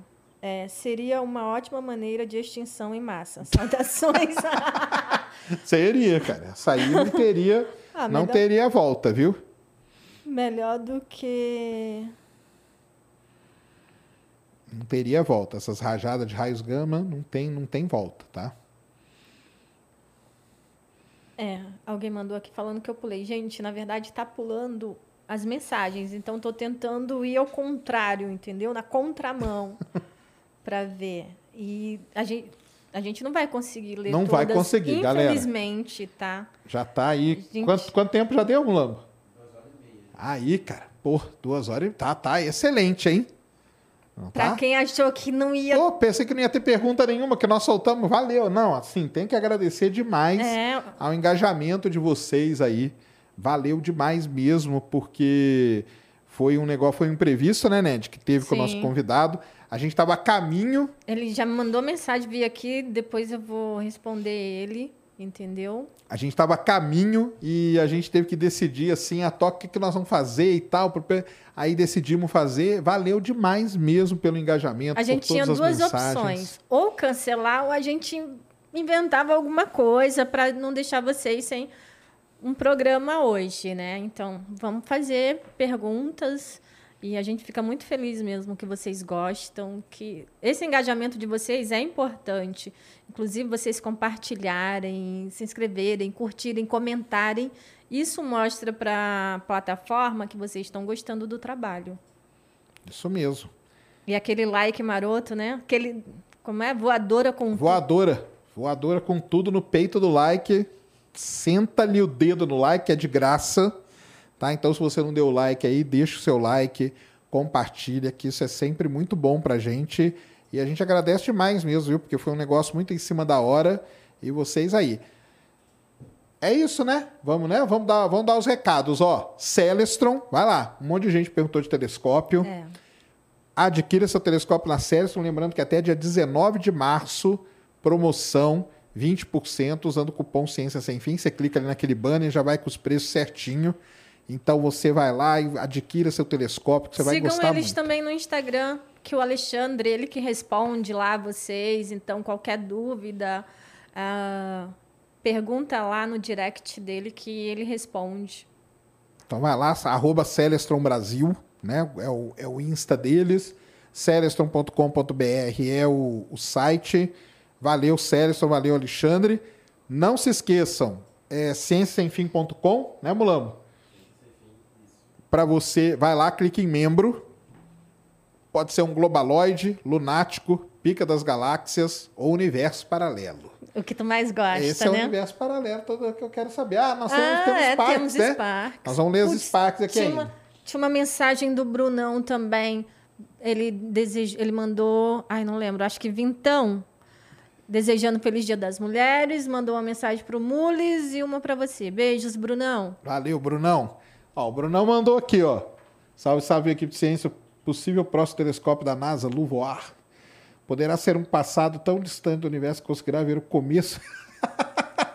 é, pode ser, né, cara? Sérgio e Ned, viemos oito minutos atrás do Sol. Seria possível corrigir esse delay? Esse delay atrapalha pesquisas? Cara, corrigir esse delay só a gente estivesse mais perto do Sol, né? Não tem como, entendeu? Isso é a velocidade da luz. O sol, Aí a, gente luz sai não ia lá. corrigir o delay, não. A gente até corrigiria o delay, só que teria outros pequenos problemas, né? A gente não existiria. É, não atrapalha, não, cara. Não atrapalha as pesquisas, não. Ah, isso aí não tem. O que atrapalha são alguns, dependendo, né? Algumas previsões de algumas coisas e tal. Até que se a gente fosse um pouquinho mais longe, seria um pouco melhor. Mas não atrapalha, não. Valeu aí, Brunão. Tamo junto. É, então é isso aí. Então falamos do Sera, membros. Quero falar uma coisa sobre os membros. Eu vi as mensagens de vocês aqui, tá? Vocês comentando sobre a questão de e-mails. Eu já mandei mensagem aqui para o pessoal e parece que vocês tiveram um probleminha para receber o e-mail com o link do grupo, mas não se preocupa que se ainda não foi resolvido, está sendo resolvido, tá? Vocês vão receber o link lá pelo e-mail, todos os membros é, independente de, de qual vocês escolham, mas só o Pica ganha o telescópio e só o Só o universo paralelo. Universo Paralelo Vai vir aqui conhecer tem- a gente. Vai conhecer a equipe do Ciência Sem Fim. É, então, todos podem participar do grupo no Telegram, tá? É exclusivo, a gente manda o link para vocês, não repassem a ninguém, porque senão alguém pode entrar na sua conta e você acabar saindo, a gente acabar tendo que tirar você porque outro entrou com o link que você enviou, tá? E lives exclusivas que a gente faz também ah, antes dos programas. Vocês veem os bastidores do Ciência, tá? Isso os membros vão conseguir ver. Isso aí. Então, acesse lá seu e-mail, vai estar lá o link para entrar no grupo. Nós já estamos lá no grupo, tá todo mundo lá, né? Tá. Então tá todo mundo lá no grupo e vai ser legal pra caramba. Então contamos com todos vocês lá. É, Sexta-feira, amanhã não tem, mas sexta tem, né? Isso. Rafael Bittencourt vai estar aqui. Vamos bater um papo com ele. Grande Rafa Bittencourt. Foi muito legal lá no, no Amplifica. E agora ele vai vir aqui contar as histórias dele aí com o Angra. É, pro pessoal que fala, ai, mas o que tem a ver com ciência? Ai, o Sérgio ficou, ai, ele tinha que ir era no ciência, porque eu que quero mais fazer pergunta para ele do que ele fazer para mim. Eu falei, então vamos levar ele no ciência, Aí, ó, tá vendo? Tem tudo a ver com ciência, cara. Ciência é vida, entendeu? Música, é Música. vida também. né? Então tem que estar tudo ligado, tá? Parem com esse preconceito. 2022, vamos abrir essa mente aí, né, Ned? Exatamente. Mas é isso aí, então. Deixa aí, Ned, seus recados, sinais, suas Bom. redes. É isso, pessoal. Ah, quero de verdade agradecer, porque foi muito, muito improvisado mesmo. E eu estava vendo aqui, que legal que vocês gostaram, o engajamento. Desculpem que não deu para ler todas as perguntas.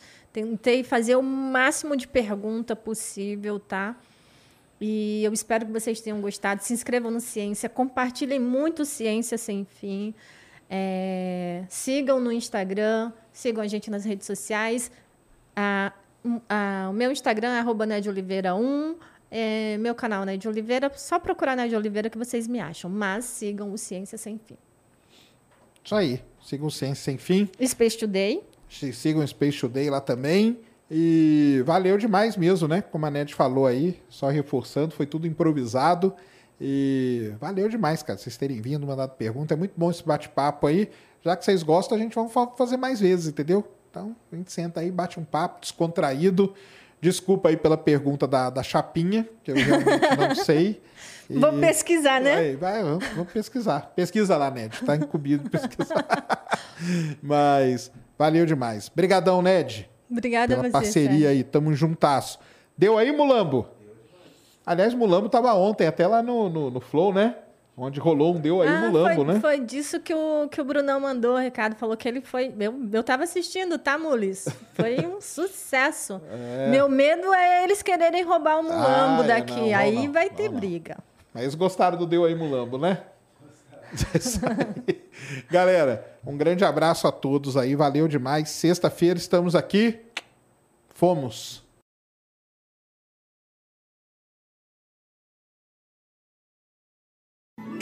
Fun to go twice as hard as everyone else this time of year. That's why Dunkin' doesn't stop at just one signature holiday latte. So, they made two, both handcrafted with rich espresso and topped with whipped cream. The holiday classic Peppermint Mocha features notes of mocha and cooling peppermint, while the toasted white chocolate is complete with creamy white chocolate flavor and cinnamon sugar dustings. They'll help you show the holidays a thing or two.